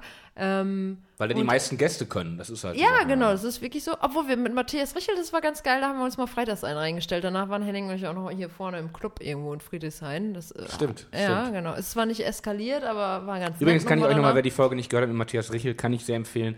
Geht um Fake News, äh, Social Bots, ja, Hacks Das war eine gute. Und um den Schulzzug. Und dann mal zu wissen, wie der Schulzzug im Februar, wie da der Stand war vom Schulzzug und, und wo er jetzt gerade ist. Entgleist. Äh, Äh, nee, er ist nicht entgleist. Er, hat, er musste mal gerade Kohlen nach. Juli Ah, ja. 2017. Weichenstellung ist nochmal so, ne? Ja, die Weichen, das, das geht hohe Energie, ohne Bremsen geht's durch bis zum Kanzleramt. Apropos Kanzleramt, du bist ja auch ein guter Buddy von, ähm, du bist ja quasi, ihr habt ja jetzt schon eine WG aufgemacht, oder? Also wenn ich jetzt irgendwie den Martin sehe, sehe ich ihn immer mit dich, mit dir, mit dir zusammen. Mit dich, Mit ey, mit dich. mit dich sehe ich Nein, dich. aber du, äh, ähm, die SPD hat auch erkannt, äh, dass junge Gründerinnen und Gründer ein, äh, eine Zielgruppe sind, oder? Ich glaube nicht Gründerinnen und Gründer, sondern das Thema Innovation, Digitalisierung, ähm, Unternehmergeist. Also wie kann man Dinge in diesem Land ändern und irgendwie vorantreiben? Wie können Industrien, Branchen ähm, auch einfach nochmal neu aufgestellt werden? Und das passiert halt ähm, viel über Startups. Und ähm, ja, da hatten wir jetzt im Frühjahr, das war glaube ich auch irgendwie März, April, mal so einen Termin mit Martin Schulz und ähm, ja, so 20, 30 Startups ähm, hier in Berlin und haben uns da mal ausgetauscht. Da hat sich auch jeder, äh, ja, jeder durfte mal so zwei, drei Minuten seine Probleme auch wirklich da vortragen, ob das jetzt Foodora Edition F äh, Project A, also wirklich Uber, also alles äh, von äh, Mobilität bis äh, Journalismus bis Delivery. Und ähm, ja, hat er sich viel Zeit genommen ähm, und das auch äh, mit besprochen. Und äh, was ich an Martin auch immer ganz interessant finde, ist, äh, wir haben ja auch eben drüber gesprochen, dass ähm, ja, Gründen ist eigentlich nicht immer nur digitales Hipster-Startup, sondern den Weg zu wagen, eigenständig was zu probieren und äh, sich seine eigene Chance zu erarbeiten. Und ähm, ja, er hat ja auch kein Abitur und lief ja auch nicht alles so ganz wunderbar dann zusammen. Und er hat dann gesagt, hey, ich mache mich selbstständig, eigener Buchladen, meine Frau macht sich auch selbstständig, das erste Kind kam. Und er hat da schon ein ganz gutes Verständnis auch für die Herausforderungen, ähm, die man dann irgendwie hat, wenn es nicht so einen vorgewappneten Weg irgendwo gibt. Und äh, ja, das ist auf jeden Fall äh, interessant gewesen. Was hast du denn da beim deinem Elevator Pitch, den du da zwei, drei Minuten hattest, da gesagt, das auch mit dem mit der Unternehmensbeteiligung zum Beispiel oder was war da dein, deine Key Statements, die du ihm gegeben hast? Ja, ähm, ich habe mir vieles im, im Voraus überlegt, weil man hat irgendwie zwei, drei Minuten Zeit und man hat irgendwie 20 Probleme und ähm, Gott sei Dank wurden sehr viele vorher genannt von anderen. Vor allen Dingen dieses Beteiligungsprogramm hat Uwe Horstmann dann angebracht, sodass ich dann ähm, bei zwei äh, ja, Klassikern stehen geblieben bin. Das eine war äh, E-Governance, also gründe mal ein Unternehmen in Deutschland, das ist furchtbar. Du gehst zum Gewerbeamt, du brauchst tausend Jahre, bis die Steuernummer kommt und ja. ähm, freundlich ist da auch keiner. Also das ist nicht zeitgemäß. Und das zweite Thema, was mich auch angenervt hat, ähm, ich äh, habe immer das Gefühl, die Politik will viel, vieles irgendwie helfen und irgendwie besser machen. Dabei sollten sie nicht irgendwie was draufsetzen, sondern erstmal die Bedingungen und Themen, die es gibt, beibehalten. Ne? Zum Beispiel, es gibt Business Angels, die investieren ihr Geld in Startups und ähm, das machen die nicht privat als Peter Müller, Liesel Müller, wie auch immer, sondern über Beteiligungsgesellschaften. Und diese steuerliche Bevorzugung ähm, sollte weggenommen werden. Und dann wäre natürlich so dieser erste Finanzierungskanal äh, zunichte gewesen. Und dann denke ich mir, so ein Anti-Angel-Gesetz, wie es dann im Volksmund hieß, sowas darf es nicht geben. Also versuch erstmal das, was es gibt, nicht zu zerstören, bevor du jetzt hier wieder neue Förderkeulen irgendwie ähm, ins Land bringst. Und dann kürzt mal deinen Exist-Gründerantrag scheiß, weil da hat ja auch keiner Bock drauf. Ja, und auch vor allem andere Sachen, äh, äh, Gründungs, äh, sag ich mal, Unterstützung zu geben und nicht nur aus der universitären Gründung ja, rauszugehen. Ne? Richtig, ja. richtig. Also es muss irgendwie praktikabel sein. Es kann ja. nicht sein, dass man sechs Monate so einen EU-Antrag ausfüllt.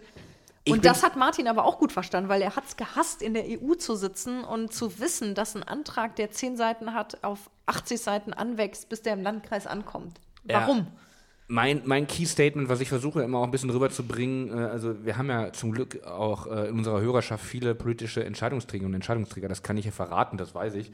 Ähm, da ist zum Beispiel eine Sache, die mich eigentlich auch immer äh, interessiert oder die ich voranbringe, ist, ich fände es zum Beispiel gut, wenn Gründerinnen und Gründer äh, dazu auch motiviert werden, in der gesetzlichen Krankenversicherung zu bleiben, aber dann auch eine, sag ich mal, für die ersten drei Jahre, fünf Jahre oder wie auch immer, zum Beispiel der Arbeitgeberanteil übernommen wird vom Staat, ähm, äh, weil du natürlich als, äh, also wenn du, wenn du selbstständig bist und du ähm, Krankenversicherung zahlst, dann zahlst du natürlich beides. Ja. Du zahlst den Arbeitgeberanteil und zahlst den Arbeitnehmeranteil. Ja. Dann bist du mal schnell bei 700 Euro im, äh, im Spitzensatz.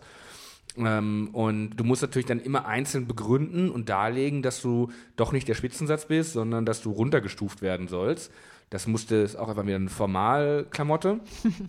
ähm, und ich glaube, wenn man zum Beispiel Gründung einerseits äh, fördern will und andererseits auch noch fördern will, dass man in der gesetzlichen Krankenversicherung bleibt, ähm, dann wäre es doch ganz cool, wenn man sagt, okay, äh, das, was normalerweise der Arbeitgeber zahlen würde, also 50 Prozent roundabout, ähm, das übernimmt der Staat als Gründungshilfe ähm, und das wird dann prozentual immer weniger, bis nach fünf Jahren du dann äh, auch den gesamten Anteil zahlst. Das kann mhm. man ja machen. Ähm, aber wenn du halt anfängst, anfängst zu gründen, ist das schon immer schon erstmal ein Knaller, der dann äh, auf dich zukommt, wenn du gesetzlich krankenversichert bist. Mhm, mhm. ähm, und ähm, naja, das ist halt immer noch das, wofür ich werbe. Ich hoffe, dass das auch äh, vielleicht mal irgendwann aufgenommen wird. Mhm. Ähm. Finde auch klar, das sind ähm, wichtige Themen, aber die Frage ist ja auch, Wer unterstützt dich in den ersten Monaten? Also ich kenne auch Gründerinnen, ähm, zum Beispiel hier die Miriam von RatePay, die war oder ist bei euch? Äh, Vielleicht bald. Sollte kommen. Spoiler, Spoiler, Spoiler. Sorry, wir mussten, yeah, das, leider wir mussten das leider verschieben. Nee, okay, aber ich kenne auch Gründerinnen und Gründer, ähm, die gehen von der Festanstellung in die Gründung. Und ähm, in dieser Zeit unterstützt dich keiner, weil die gehen zum Arbeitsamt. Das Arbeitsamt sagt, okay, sie haben ja selbst gekündigt, also Arbeitslosengeld 1 ist schwierig, es sei denn, sie haben jetzt hier vielleicht ein schlüssiges Konzept. Hm. Die verstehen gar keine digitalen Businesspläne. Das heißt, du kriegst da einfach erstmal gar nichts. Also Kosten selber aufgedrückt, ne? Also ja, äh, diese Eigenversicherung. Ja. Und dann, ähm, angenommen, viele Leute machen sich ja auch selbstständig, insbesondere Frauen, wenn irgendwie das Kind ansteht und Co. Mutterschutz gibt es als Selbstständige gar nicht. Ja. Also das ist einfach falsch, weil das incentiviert nicht, das bestraft. Und ähm, genau diesen, also Steine in den Weg legen, das darf halt nicht sein. Also du musst halt die Steine wegräumen. Du musst auch schauen, dass es eine gute Kinderbetreuung gibt. Ähm, auch jemanden vielleicht belohnen, wenn der nicht zwölf Monate Elternzeit nimmt, sondern nach drei Monaten wieder arbeiten will. Dann kann man ja auch gucken, ähm, gut, die Kita macht um 17 Uhr zu, du hast jetzt noch einen Geschäftstermin um 18, 19 Uhr, das ist vielleicht auch Geld, was du nicht genutzt hast fürs Elterngeld. Oder dass man, man da noch mal so ein Zeit ne? Also ja. gibt es das eigentlich, ich weiß ja nicht, ich bin jetzt selber ja noch nicht Mutter. Ne? Ja. Ähm, wir haben in unserem Unternehmen äh, viele junge Eltern. Ich weiß, dass äh, von unseren Mitarbeitern halt viele Leute irgendwie zwischen neun bis zwölf Monaten Elternzeit äh, nehmen. Gibt es auch ein flexibles Modell, dass man sagt, ich nehme Elternzeit als Teilzeitmodell? Es gibt Gibt's Elterngeld das, oder bist du halt Genau, das gibt es jetzt seit neuestem, ja. Ja, es, da bin ich nicht up to date. Also das heißt, ich kann auch sagen, ich mache 20 Stunden und kriege für den Rest Elterngeld? Genau, das gibt es ja, auf jeden Fall, aber so richtig flexibel ist es auch nicht. Also wenn du halt weniger ja. nimmst, als was dir zusteht, dann ist halt so. Da müssen wir mal die Bundesfamilie Dann klatschen die sich in die Hände und sagen, wir haben gespart.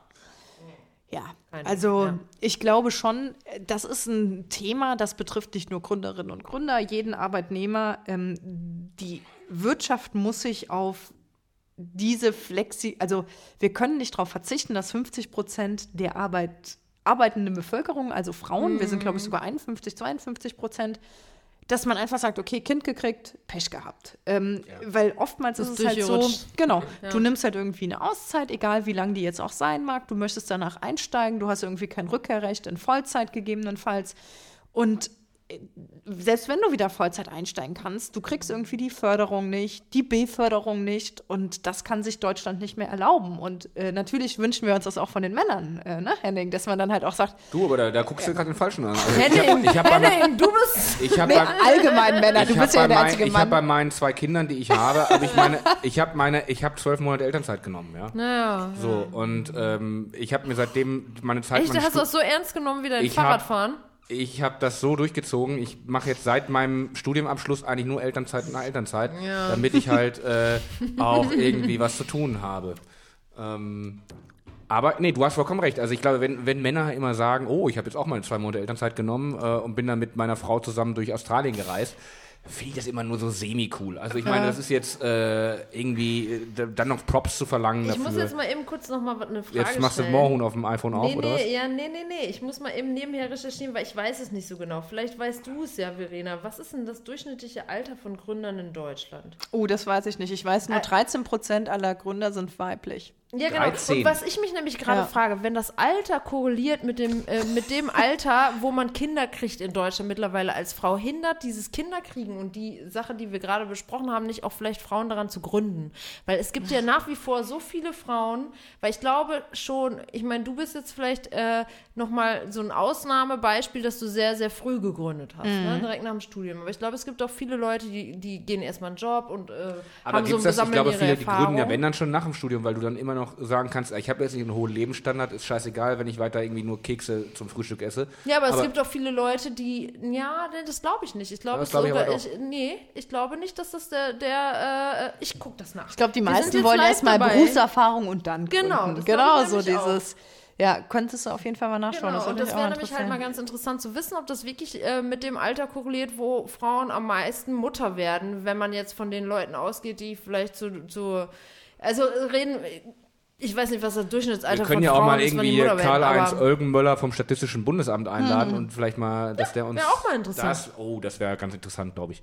Da reden wir eine Folge nur über Statistiken. So, ich gucke jetzt nach. Durchschnittliches Alter Gründer. Wir sind live dabei, wie Frau Google Walder du das mal. Ähm, äh, oh, ja. Das Durchschnittsalter der Gründer in Deutschland beträgt 38,6 Jahre. Oh, wir gehen krass. jetzt natürlich nicht von den äh, Fancy Tech-Gründern aus. Wirtschaftswoche. Oh, okay. Ähm, so, Moment. Die ursprüngliche, die werden es sicherlich nicht erhoben haben, aber ähm, ich kieke. Äh, das, äh, das, Institut für Arbeitsmarkt und Berufsforschung, EAB in Nürnberg und die Universität Hannover. Firmengründung. Okay, okay, du. Äh, ja, knapp 39 Jahre. Die Frage ist, was wird gegründet? Wir reden jetzt äh, wahrscheinlich ja, von allen möglichen Krams. Ja, Eisdiele. Genau, Eisdiele, Gastro, allen Pipa. Aber das ist ja schon, du, du hast es ja gerade schon auch so ein bisschen, also ich finde, das ist schon ein Unterschied, ob ich jetzt ja. ein Startup gründe oder ob ich jetzt eine Eisdiele aufmache. Ähm, klar, das ist beides Selbstständigkeit, aber das eine ist natürlich immer auch eine gewisse mh, mm, kleinen disruptiver Prozess. Klar. Und das andere ist jetzt, sage ich mal, good old fashioned. Ich will das gar nicht jetzt äh, werten, ja. aber ähm, es ist ja schon, schon was unter ein Unterschied. Klar, oder? das eine ist halt risikobehafteter. Ja. Ähm, man macht äh, also ich würde auch sagen, Kitchen Stories macht nichts Neues. Wir machen was besser. Ist so ein bisschen wie Senseo. Ne? Früher hast du Filterkaffee getrunken und auf einmal gibt es eine Maschine, die macht dir vielleicht ein Pet Eine Innovation, ja. Ja, aber ganz ehrlich, also für deine Mutter, für meine Mutter, für alle möglichen anderen ist das schon was Neues. Klar, das ist ein neues Produkt, aber ich wollte nur damit sagen, als wir die Idee hatten, hat, man, hat keiner gesagt, geil, gibt's ja noch nicht, noch nie gehört. Hm. Das war halt was, was es gibt. Aber das ist ja die, die, das große Problem, äh, dass man, dass es ja fast alles gibt. Also ich meine, oder fast alles. Also wenn einer gesagt hat, irgendwie. Aber äh, Zalando hat gesagt, wir verkaufen Schuhe online. Die Leute haben gesagt, bist du bekloppt? Schuhe kannst ja. du kaufen, aber konntest du noch nicht online. Naja, man konnte doch vor Zalando das ist ja Schuhe eh online verrückt, kaufen. Ne? Glaube ich nicht, weiß ich nicht. Wo denn? Otto.de oder Otto Quelle? Quelle, Quelle oder ich glaube, da hat sogar Amazon schon. Nee, war, Sie haben es aber besser gemacht. Das ist ja das, äh, also was man ja sagen muss, Zalando hat es besser gemacht. Und ich finde auch, dass Zalando es immer noch besser macht als viele andere Online-Shops, äh, wo du Klamotten kaufst. Nie bestellt, ja. Also sei es die App, äh, Usability, alles ist halt sehr angenehm. Also ich glaube. Die haben das die tausendfach getestet. Wir haben auch mega viel ja. von denen abgeguckt. Also so dieses. Also die haben es schon echt. Ja. Oder, siehst du es genauso? Also ich ja, finde, es gibt, äh, also die machen das echt schon gut, obwohl ich jetzt nicht unbedingt äh, Fangirl von dem Unternehmen bin. Ähm, aber es ist halt äh, einfach so, die machen das Zalando halt schon sehr ist ganz gut. toll.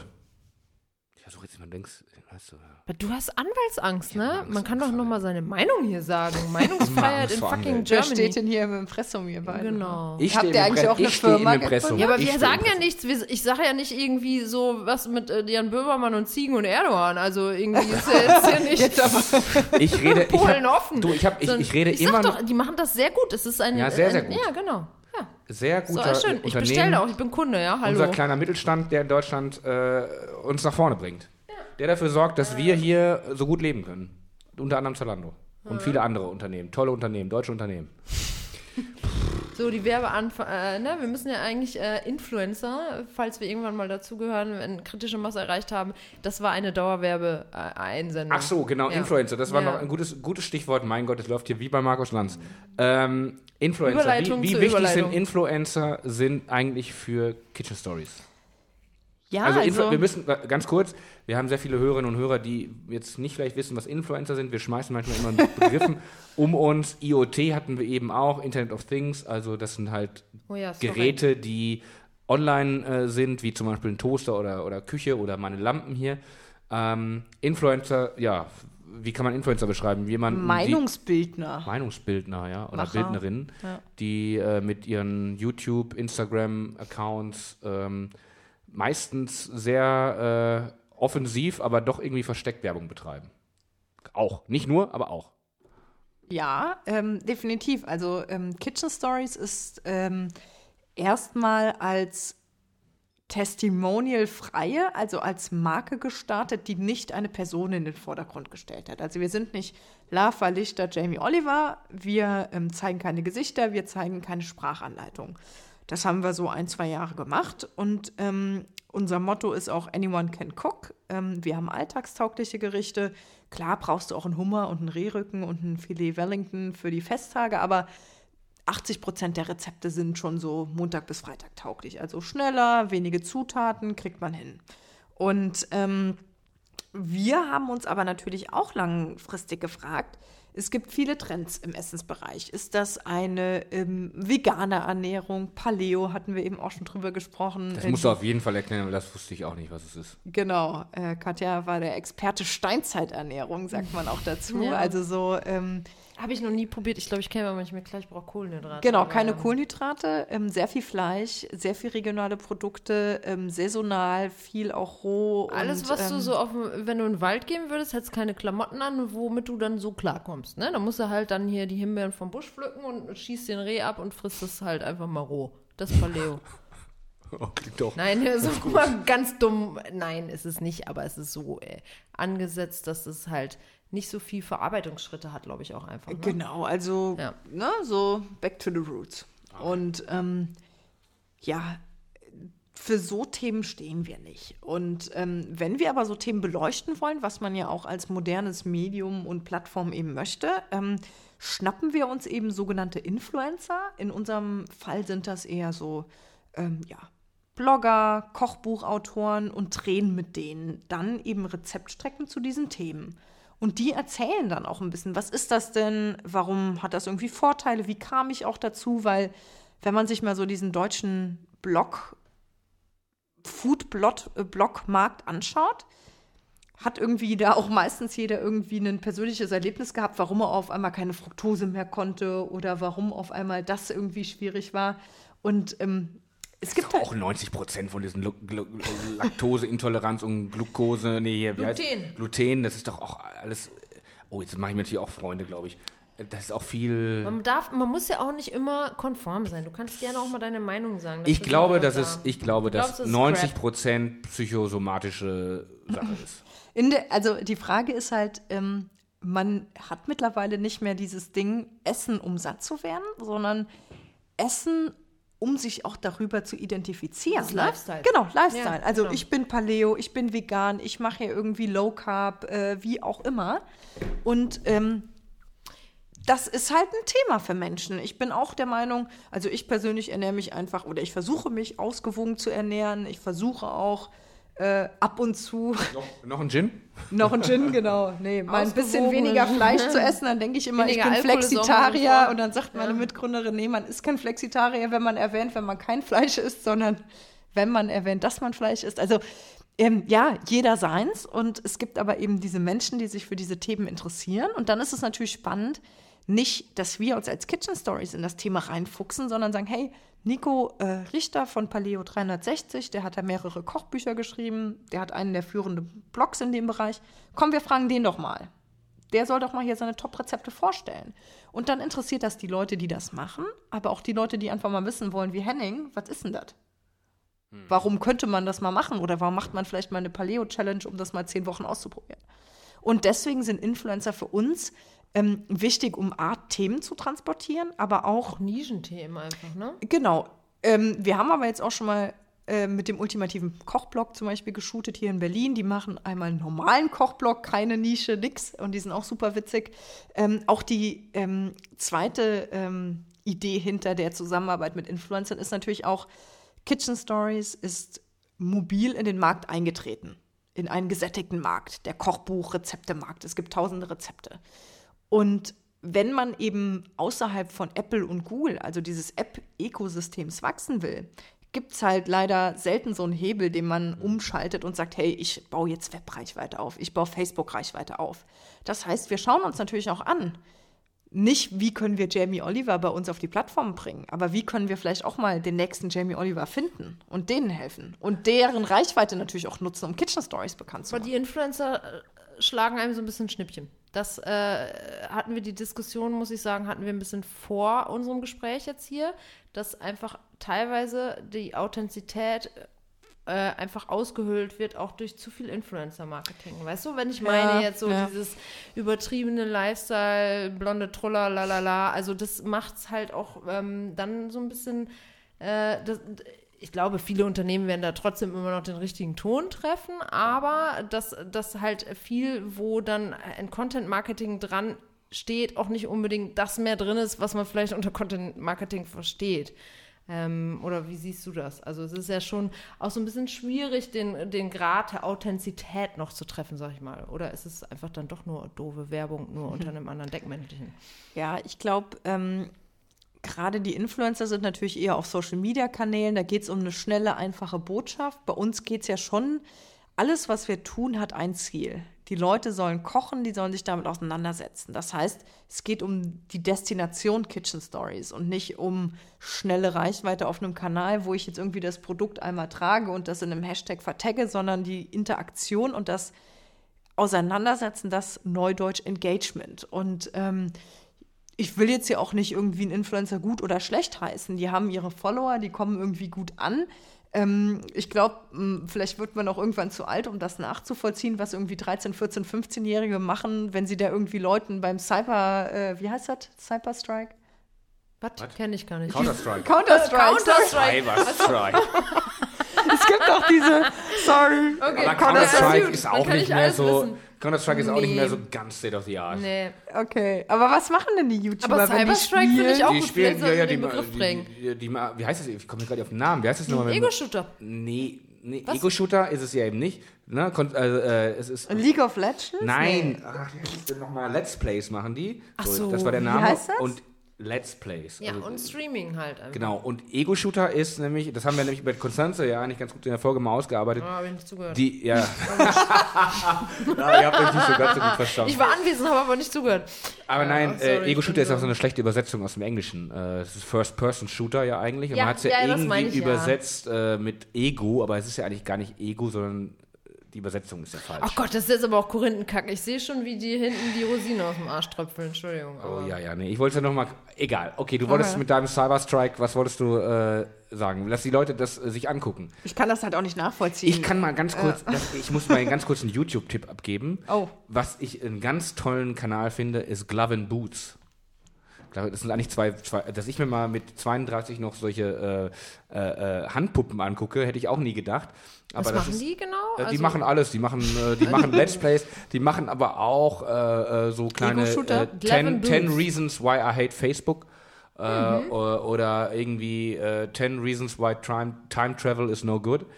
Ähm, so, und die sind echt sehr, sehr lustig mit einem, also Fafa, das ist äh, ein, ein, ein äh, Groundhog, äh, was ist nochmal Deutsch, Groundhog, ähm, äh, hier Murmeltier, Murmeltier. Ach, Murmeltier. Äh, und äh, Mario, das sind die zwei beiden Charaktere und machen sehr, sehr lustige. Ähm, ich verlinke das mal auf techontonic.de, äh, verlinke ich mal Glove and Boots. Haben wir eigentlich jemals die Verlinkungen gemacht, die wir versprochen haben? Ich mache die immer. Ich höre mir den ganzen Podcast-Scheiß ja nochmal hier an und schneide die Oh. Ja, ich muss mir den ganze, Scheiß hier. Oh. Ihr wisst gar nicht, ich höre mir das ganze Gesabbel immer nochmal an. Einmal mache mir Notizen und schneide das hier zurecht, damit wir, wir nehmen immer sechseinhalb Stunden auf äh, und ich schneide das dann auf 90 Minuten zurecht. Mhm. Aber ähm, gut, whatever. Wir, wir sind jetzt ein bisschen abgekommen. Ähm, Influencer, also nutzt ihr auch, aber jetzt nicht, ist jetzt nicht so äh, äh, Hauptarbeitsbereich äh, bei euch. Nee.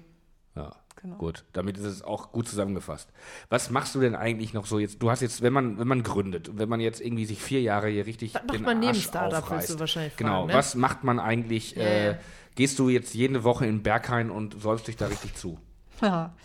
Nee, also ähm, in der Tat, ähm, in den ersten ein, zwei Jahren, da äh, hast du nicht so wahnsinnig viel Freizeit. Da wir haben jedes Jahr irgendwie zwei Stunden die Arbeitszeit reduziert. Anfangs saßen wir bis nachts um zwei, dann bis nachts um zwölf, dann bis nachts um zehn. Und jetzt ist es eigentlich sehr human. Dann ist es eher so acht, neun. Und wenn natürlich mal was ist, ein bisschen länger. Aber da hast du schon theoretisch noch mal ein bisschen Zeit. Und ähm, was ich ganz gerne mache, ist auf jeden Fall Sport, also mal eine Runde an der Spree joggen. Ähm, ich interessiere mich auch für Fußball, bin oder ja, leider oder nicht leider. Also ich liebe den ersten FC Kaiserslautern, ist natürlich gerade keine gute Zeit, aber ähm, komme ja, wie eben angesprochen, aus Trier, also sehr heimatverbundener Verein. Und ähm, das ist auf jeden Fall was, was ich äh, am Wochenende verfolge, wenn sie in Berlin spielen, auch mal ins Stadion gehe oder mal hier und da.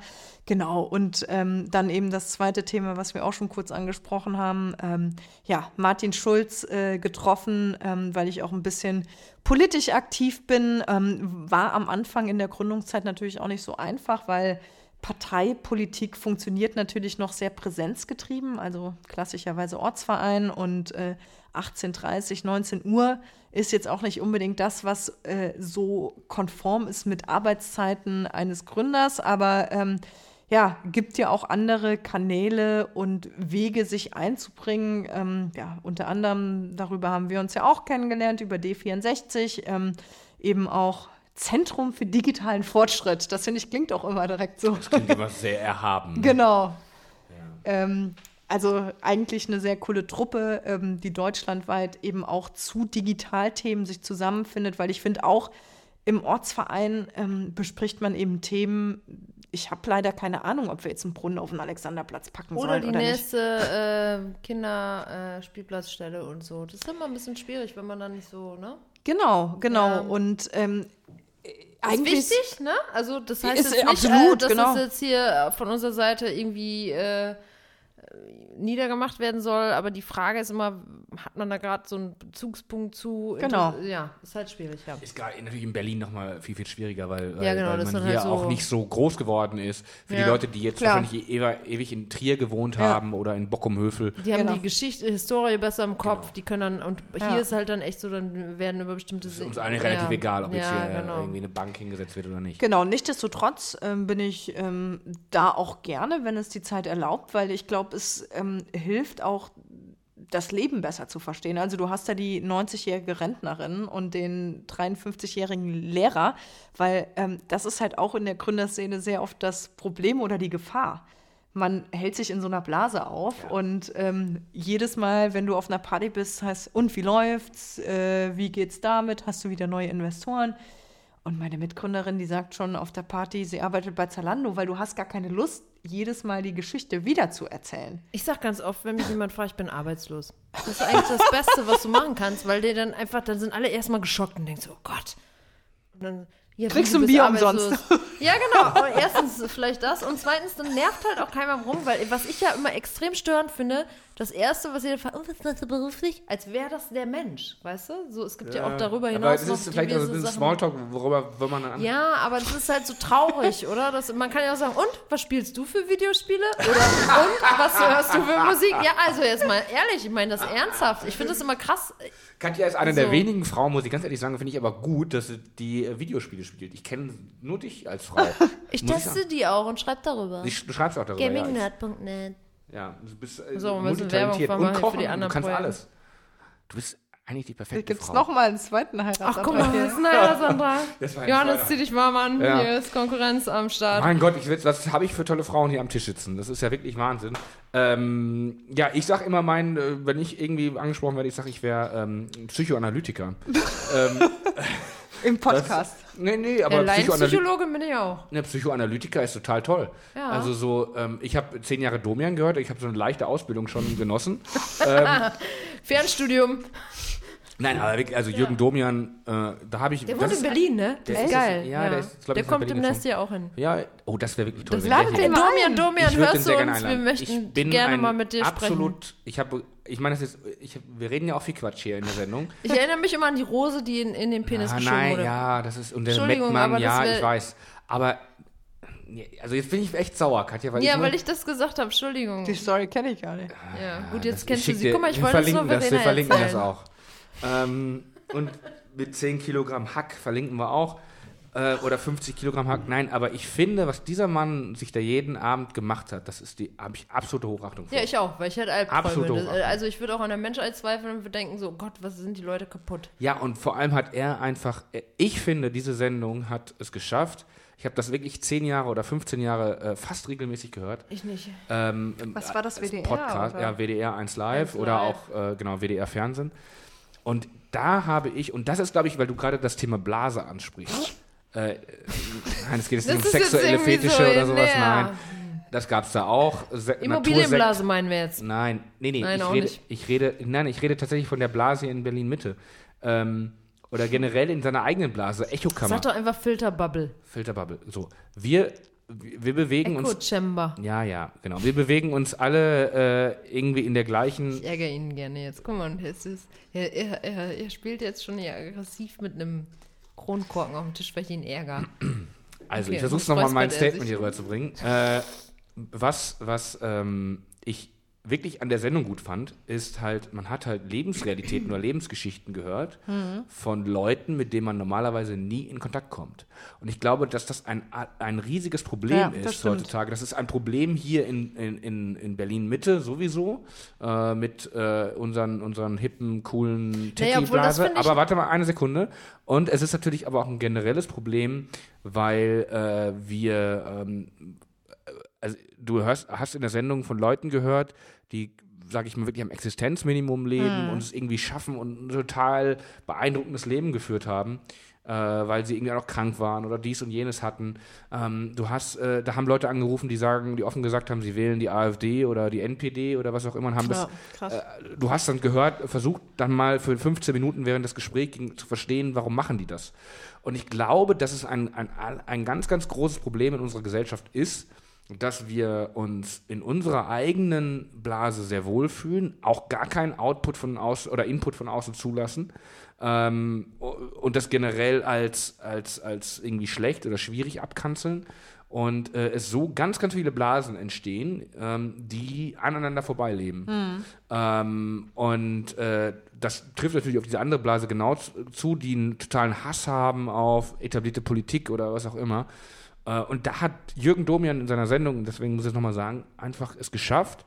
Leider war das ja nachts immer um 1 Uhr oder so, aber er hat es da geschafft, dass man in Realitäten eintauchen konnte, in dem, die man nicht Teil ist und die man normalerweise nie sehen würde. Genau, und deswegen finde ich das auch so wichtig. Zum Beispiel mein Bruder ist auch in Berlin, der studiert hier noch und der ist auch im Fußballverein und da hat er den Maler- und Lackierermeister, da hat er den Doktoranden und er hat auch irgendwie den, weiß ich nicht, ähm, denjenigen, der Bürokaufmann ist. Und diese Durchlässigkeit der Gesellschaft, dieses Verständnis für andere Lebensmodelle, das ist halt das, fand ich zum Beispiel in meiner Heimatstadt total spannend. Freunde waren Sozialpädagogen, Lehrer, äh, Bürokauffrau, Friseurin, alles. Und in Berlin sind es auf einmal natürlich erstmal so dieses Gründernetzwerk. Und deswegen finde ich auch die Partei an der Stelle wirklich sehr hilfreich, weil es eben wieder den Weitblick bietet, für ja. Lebensrealität. Ja, äh, wir haben, hast du noch was, also Fußball, ja, Kaiserslautern, da hoffen wir mal auf bessere Zeiten. Ähm, das, äh Musik ist auch ganz gut. Wir wollen uns ja nachher noch ein Lied wünschen, zwei. Ja. Spielst du ein Instrument? Ja, traurige Geschichte. Ich habe mal Gitarre gespielt und irgendwann wurde ich zu schlecht für die Gitarrengruppe und mein Cousin. Der rausgeschmissen oder? Nee, irgendwann wurden die alle zu gut und dann wurde der befördert sozusagen und dann hat meine Mama gesagt, kannst du nicht auch mal so schön spielen wie der Thorsten? Und dann habe ich irgendwann meine E-Gitarre an die Wand gehangen. Das ist natürlich eine sehr gute Motivation für sein Kind, wenn man das als Elternteil sagt. Stimmt, sollte ich mal hinterfragen, ne? Das solltest du hinterfragen. Ich muss einfach sagen, ich war zu gut, ich habe dann irgendwann aufgehört. Ja, ich habe halt immer so gerne so, äh, keine Ahnung, so Nirvana und so ein bisschen so, halt dieses Ramschige, ne? Und äh, er hat immer so ein bisschen mehr er hat so Nothing Else Matters und Tears in Heaven und äh, war ein bisschen melodischer. Henning, was spielst denn du so? Hier hängen fünf Gitarren an der Wand und eine hat Autogramme von Metallica. Oh ja, ähm, jetzt hast du das große Geheimnis verraten hier. Oh Gott, äh, nachher gibt es Einbrecher. Wir verraten die Adresse nicht. Oder steht hier auch im Impressum? Hier gibt es was zu holen, Freunde. Hausrat hat er auch. Äh, ja, Hausrat habe ich auch. äh, ja, ich spiele ich spiel, ähm, alles. Ich spiele alles. Was, was, was die Gäste hören wollen. Aber ähm, nicht auf der Gitarre wir können ja, okay, weil, wir machen jetzt einen Deal. Wir machen jetzt einen Deal. Ja. Nächstes Mal spielst du das Intro live und es wird nicht Ja, das Intro habe ich ja auch eingespielt ja, genau. von, du von bist ein geiles Sendung. Pferd, deswegen ah. machst du das nächste Mal live. Mal gucken. Und ich summe dazu. Genau, du summst dazu. Ähm, nee, Kochen, Fußball, Kochen, Fußball. Politik. Was Reisen finde ich geil. Reisen. Kommt zu kurz, aber klar, ab und zu. Vielleicht können wir noch mal, um jetzt so einen kleinen, den hermeneutischen Zirkel zu schließen. Ja, was ist das denn? Äh, ja, habe ich jetzt ein cooler Begriff, den ich aus meiner, aus, aus meiner Ausbildung als Tiefenpsychologe. Ähm, Bei Domian. Äh, nein, aber hast du so drei Tipps, die du jetzt vielleicht jungen Menschen mitgeben möchtest, die hier vielleicht auch überlegen zu gründen? Oder drei. fünf Tipps oder zwei Tipps oder ein mhm. Tipp? Ähm, A, such dir erstmal den richtigen Gründungspartner aus, weil alleine ist es verdammt schwer. Du willst das mit jemandem zusammen machen. Ein, zwei Personen, also so Zweier-, Dreier-Teams sind eigentlich super. Komplementäre ähm, Fähigkeiten sind auch wichtig. Es gibt ja oftmals diese zusammengecasteten Gründerteams, da waren alle drei vorher bei McKinsey und äh, ja. haben dann eine andere Vision. Das funktioniert nicht. Also ergänze dich gut, hab Bock auf andere Themen, ähm, weil wenn der eine irgendwie down ist, kann der andere dich hochziehen. Also das ist ganz wichtig. Ähm, richtiger Gründungspartner, Idee, auf die du Bock hast. Mach nicht nur was, weil du denkst, du müsstest jetzt irgendwie auch gründen, ähm, irgendwas kopieren und co. Und wenn du es denn dann wagst, gib Vollgas, weil es gibt so viele Leute, die machen das so ein bisschen nebenher, haben noch einen Job, das wird nichts. Also du brauchst 130 Prozent deiner Zeit und Kraft und deswegen ähm, geh zum Notar, schmeiß das Geld rein, gründe notfalls erstmal eine UG und dann gibt es nur noch ein Gas und das ist Vollgas. Und unsere, ähm, nee, also ganz im Ernst, da kannst du nur noch gegen die Wand fahren. ja, aber zum Beispiel unsere GmbH heißt ja nicht das ist Kitchen Spruch Stories. Kalenderblatt, oder? Ja, ja, genau. Nee, unsere GmbH heißt auch nicht Kitchen Stories GmbH, sondern wir heißen AJNS New Media GmbH. da hast du mal gesagt, irgendwie, wir gehen richtig geil ab oder was für verschiedene Buchstaben. Nein, Was war das? Vollgas.de. Nein, ähm, alles jetzt, nichts später. Oh. Genau, nein. Also wir, la wir waren halt Alles echt in so einer kleinen Sinnkrise, als wir dann die Burrito-Kette nicht mehr hatten. Aber das Motto ist ja genau das Richtige. Alles Genau. jetzt und nicht später. Genau. Das ist eigentlich vollkommen richtig. Warum lange drüber legen? Einfach machen. Ja, es kann halt nur scheiße laufen und im Zweifel Ja, hat man gut. halt alles gegeben. und nee, also ich glaube, man muss sich dann einfach lösen und sagen, wir geben jetzt alles, was wir können und wir schauen uns das an. Und selbst wenn wir in sechs Monaten dastehen und es war nichts, du wirst in diesen sechs Monaten niemals mehr so viel gelernt haben wie Ich jetzt gerade sagen, man geht ja nicht mit leeren Händen nach Hause. Ne? Man hat Learnings und man kann das auch für einen Job, wenn du dann sagst, ich bin kein Gründer, Fredo, dann mache ich halt im Unternehmen und dann bringst du halt enorm viel äh, Learnings mit und einfach für, dich auch Wissen, was, was man da halt auch irgendwie anderweitig anwenden kann. Das ist ja nichts verloren. Genau. Und äh, ich finde das total super, weil also ich habe von meiner Mutter viel gelernt, viel, auch viel Quatsch. Äh, zum Beispiel irgendwie jede Einkäufe direkt in Tupperdosen unterzubringen. Bitte? Äh, Machst du aber Alles. nicht. Doch. Oder? Ich, Ja. Die Salami packst du bei aus der. Packung und packst sie in die Tupperdose zum Beispiel. Aber dann musst du das, Aber aber, das ist so- aber dann das mach ist- es, ich bin dann so mach es mit. Gabel, ne? Wenn du mit deinen Händen, da sind Bakterien und dann schimmelt's. Sag ich Ich wurde dir. auch schon Freunde von mir haben mich auch schon ausgelacht, weil ich das irgendwie mache. Äh, aber äh, sie hat mir auch immer irgendwie gesagt, äh, geht nicht, gibt's nicht. Und das ist ja so ein bisschen auch äh, eigentlich äh, das Gleiche. Ja? Also wenn du irgendwas willst, dann es geht irgendwie alles. Und ich glaube das auch wirklich. Ich glaube, man kann fast alles schaffen, mal seine Gesundheit nicht im Griff, klar, das kann man nicht beeinflussen oder nur zum Ta gewissen Teil. Äh, und man kann manche Sachen auch nicht beeinflussen, aber ich glaube, ganz, ganz, ganz viel kann man schaffen, wenn man das will. Definitiv, definitiv. Und nicht, wenn man es totlabert. Hm? So, Schaffen totlabern. wir es denn dann noch heute mal ein paar äh, Musikempfehlungen abzugeben? Genau, das äh, jetzt äh, haben wir auch schon lange genug geredet. Habe ich dir deine Jetzt geile passt Überleitung doch äh, geklaut, das wa? erste Lied, was ich euch eben schon vorgespielt habe. Ja, Wisst ihr noch? Oasis? Oasis, ja. Bitte, du hast, jeder Gast hat äh, zwei Musikwünsche frei. Oh Gott. Go for it. Genau, das erste war ja eben ähm, Oasis, Whatever. Mhm. Genau, wer es nicht kennt, geht auch darum, dass man eben alles und äh, nichts machen und sein kann. Und jetzt macht ihr erstmal weiter und dann überlege ich mir noch ein zweites. Katja.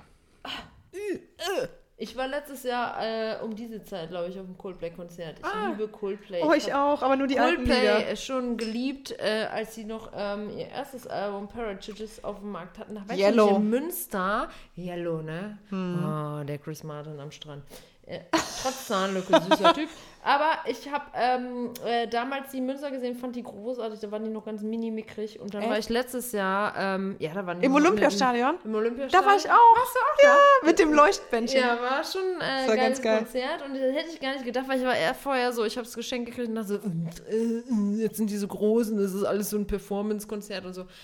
Großartige Band immer noch. Es gibt jetzt auch ein aktuelles Video, was ich jedem empfehle, wo die irgend so einen äh, äh, Pianisten da auf der Bühne bitten. In München, glaube ich, war es ein Konzert. Ja. Äh, hast du das auch gesehen, Ja, das hab ich Video? auch gesehen. Es, es ist so äh, einfach so nett. Die sind halt einfach Ja, eine nette genau. Band. Äh, haben sie ihn spielen lassen. Egal, ich rede mich jetzt um Kopf und Kragen. Ich wünsche mir von Coldplay den Song Magic. Okay, äh, ja, ich überlege gerade, was ich denn Konzept so. gebracht, wa? Nee, ich überlege gerade, was ich so auf Gitarre gespielt habe. Das hat ja gerade äh, Verena gefragt. Ähm, klar, es gibt ja die ganzen Klassiker Tears in Heaven und Nothing Else Matters und womit man so Frauen beeindrucken kann. Äh, Stairway to Heaven gibt's auch. Aber ich nehme mir von, von, ähm, von Led Zeppelin, einer der ganz großen Bands, die äh, die Rockgeschichte unendlich geprägt haben, gibt es eine ähnliche Ballade, die nicht so ganz so bekannt ist wie Stairway to Heaven, Sorry, ich bin hier gerade in meiner Spotify-Playliste am Sie Suchen und das ist irgendwie gerade auf Play Okay, gegangen. und zwar nehme ich äh, vom ersten Album von Led Zeppelin Babe, I'm Gonna Leave You. oh, das ist hört sich aber nicht so nett an. Das hört sich nicht so nett an, ist aber ein sehr schönes Lied. Auch tolle Gitarrenarbeit von Jimmy Page. Okay. So, Verena, Song. Schwierig, schwierig, schwierig. Ich kann auch kurz die Pause-Taste drücken. Nö, nö, nö, nö, nö. Also ich ähm, interessiere mich schon für Musik und ich war auch früher so ein Festivalgänger, so Southside. Ähm, ich war auch einmal bei Rock am Ring, fand das ein bisschen zu aggressiv und kommerziell. Wann, welches Jahr warst du da? Das war Aber na, ja, Ich bin ein absoluter ja Ja, wo ich Abi gemacht habe, 2007.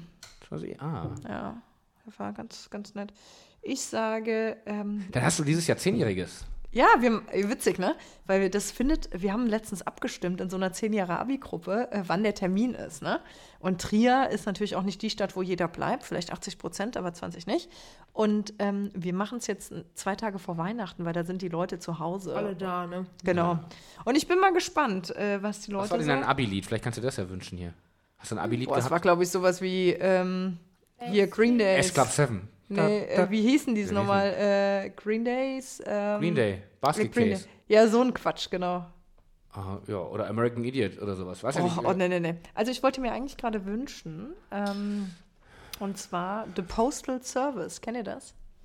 Ich kenne Wichita such, Lineman, aber das ist was Such anderes. Great Heights. Ähm, das ist ein ganz, ganz cooles, also ich liebe es zum Laufen und ähm, ist so ein bisschen Indie-Elektro und ähm, hat einen ganz, ganz guten Beat. Ich spiele das gleich mal, wenn wir hier Stopp gemacht haben, weil das klingt bestimmt richtig scheiße, wenn ich dann das singst jetzt hier, du dazu. Ich singe das nicht, nee. Das kannst du nicht singen. Das ist eher so ein, ja, so ein. Okay, wie hieß der Song? Ähm, ich schick's dir, ich text dir, nee. Also ähm, The Postal Service ist die Band und ähm, das Lied heißt Such Great Heights. Such und great ähm, der Refrain ist Everything looks perfect from such great heights. Also von ganz oben sieht alles geil mm. aus. Come down now, ne? Das ist so Irgendwie das Lebensmotto von Berlin Mitte, melancholisch bei mir. Melancholisch, Nächstes Mal mache ich hier äh, Mr. Brightside. Das hatten wir, glaub, haben wir schon, glaube ich, schon drauf, Mr. Ah, Brightside. Hat sich Lena Sophie Müller, glaube ich, gewünscht. Nee. Und welches ich, noch hat sie sich gewünscht? Weiß das weiß ich nicht mehr. Äh, bitte? Welcher andere Song? Das zweite, ja. Das weiß ich nicht mehr. Okay.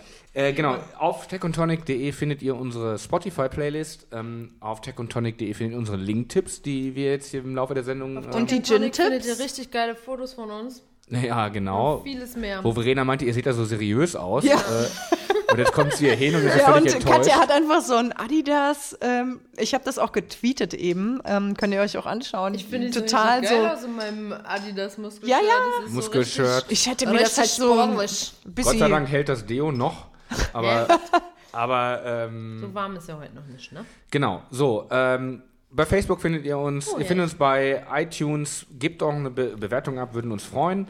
Und wir hören uns bald wieder. Ah, ja, und nochmal ganz kurzer Hinweis: Wenn ihr Telekom Stream On-Kunde seid, könnt ihr unseren Podcast hören mobil, ohne dass es von Datenvolumen abgeht. Wie viel Datenvolumen hat denn so ein Podcast? Äh, so eine Folge hat, äh, weiß ich gar nicht, 80 MB so, weil wir es relativ hoch, äh, hohe Qualität, hohe Qualität, hohe Qualität, Datenqualität und Qualität natürlich hier, von, genau. von den äh, Inhalten. Naja, und jetzt kommt wieder mein Einsatz. Herzen, Herzen, Liebe, liken, teilen, sharen, what the fuck ever. Auf jeden Fall immer schön in die Community streuen. Das würde uns sehr freuen. Alles klar. Wann gehen wir denn live? Also das hören die Leute ja, aber ich weiß noch nicht. Im Juli noch? Ja, ich werde mich jetzt äh, die nächsten drei Tage hinsetzen und das alles 20 Mal anhören und die, die, die schlimmsten Szenen hier rausschneiden, wo, wo irgendwelche Schimpfwörter kommen, wo Unternehmen beleidigt werden, ähm, wo, äh, Anwälte, wo, wo jemand äh, sein, was justiziabel ja. ist. Mhm. Ähm, genau. Und dann werden nur hier im Podcast Sachen zu hören sein, wo alles total blumig schön ist. Ach schön, da ja? freue ich mich. Das ist eine Dauerwerbesendung. Schicke ich das mal meinen Eltern. Freuen die genau. sich auch. Man soll dir auch immer Dankbarkeit zeigen. Ja, ja, natürlich. Vor allem, die haben dir das Geld gegeben. Denk dran. ähm, okay, dann grüße ich jetzt nochmal alle, die mich kennen. Und den BVB. Und den BVB. Viele Grüße, Mutti. Aubameyang bleibt bei Borussia. Oh. Und mit solchen schönen Worten sage ich Tschüss. Tschüss. Tschüss.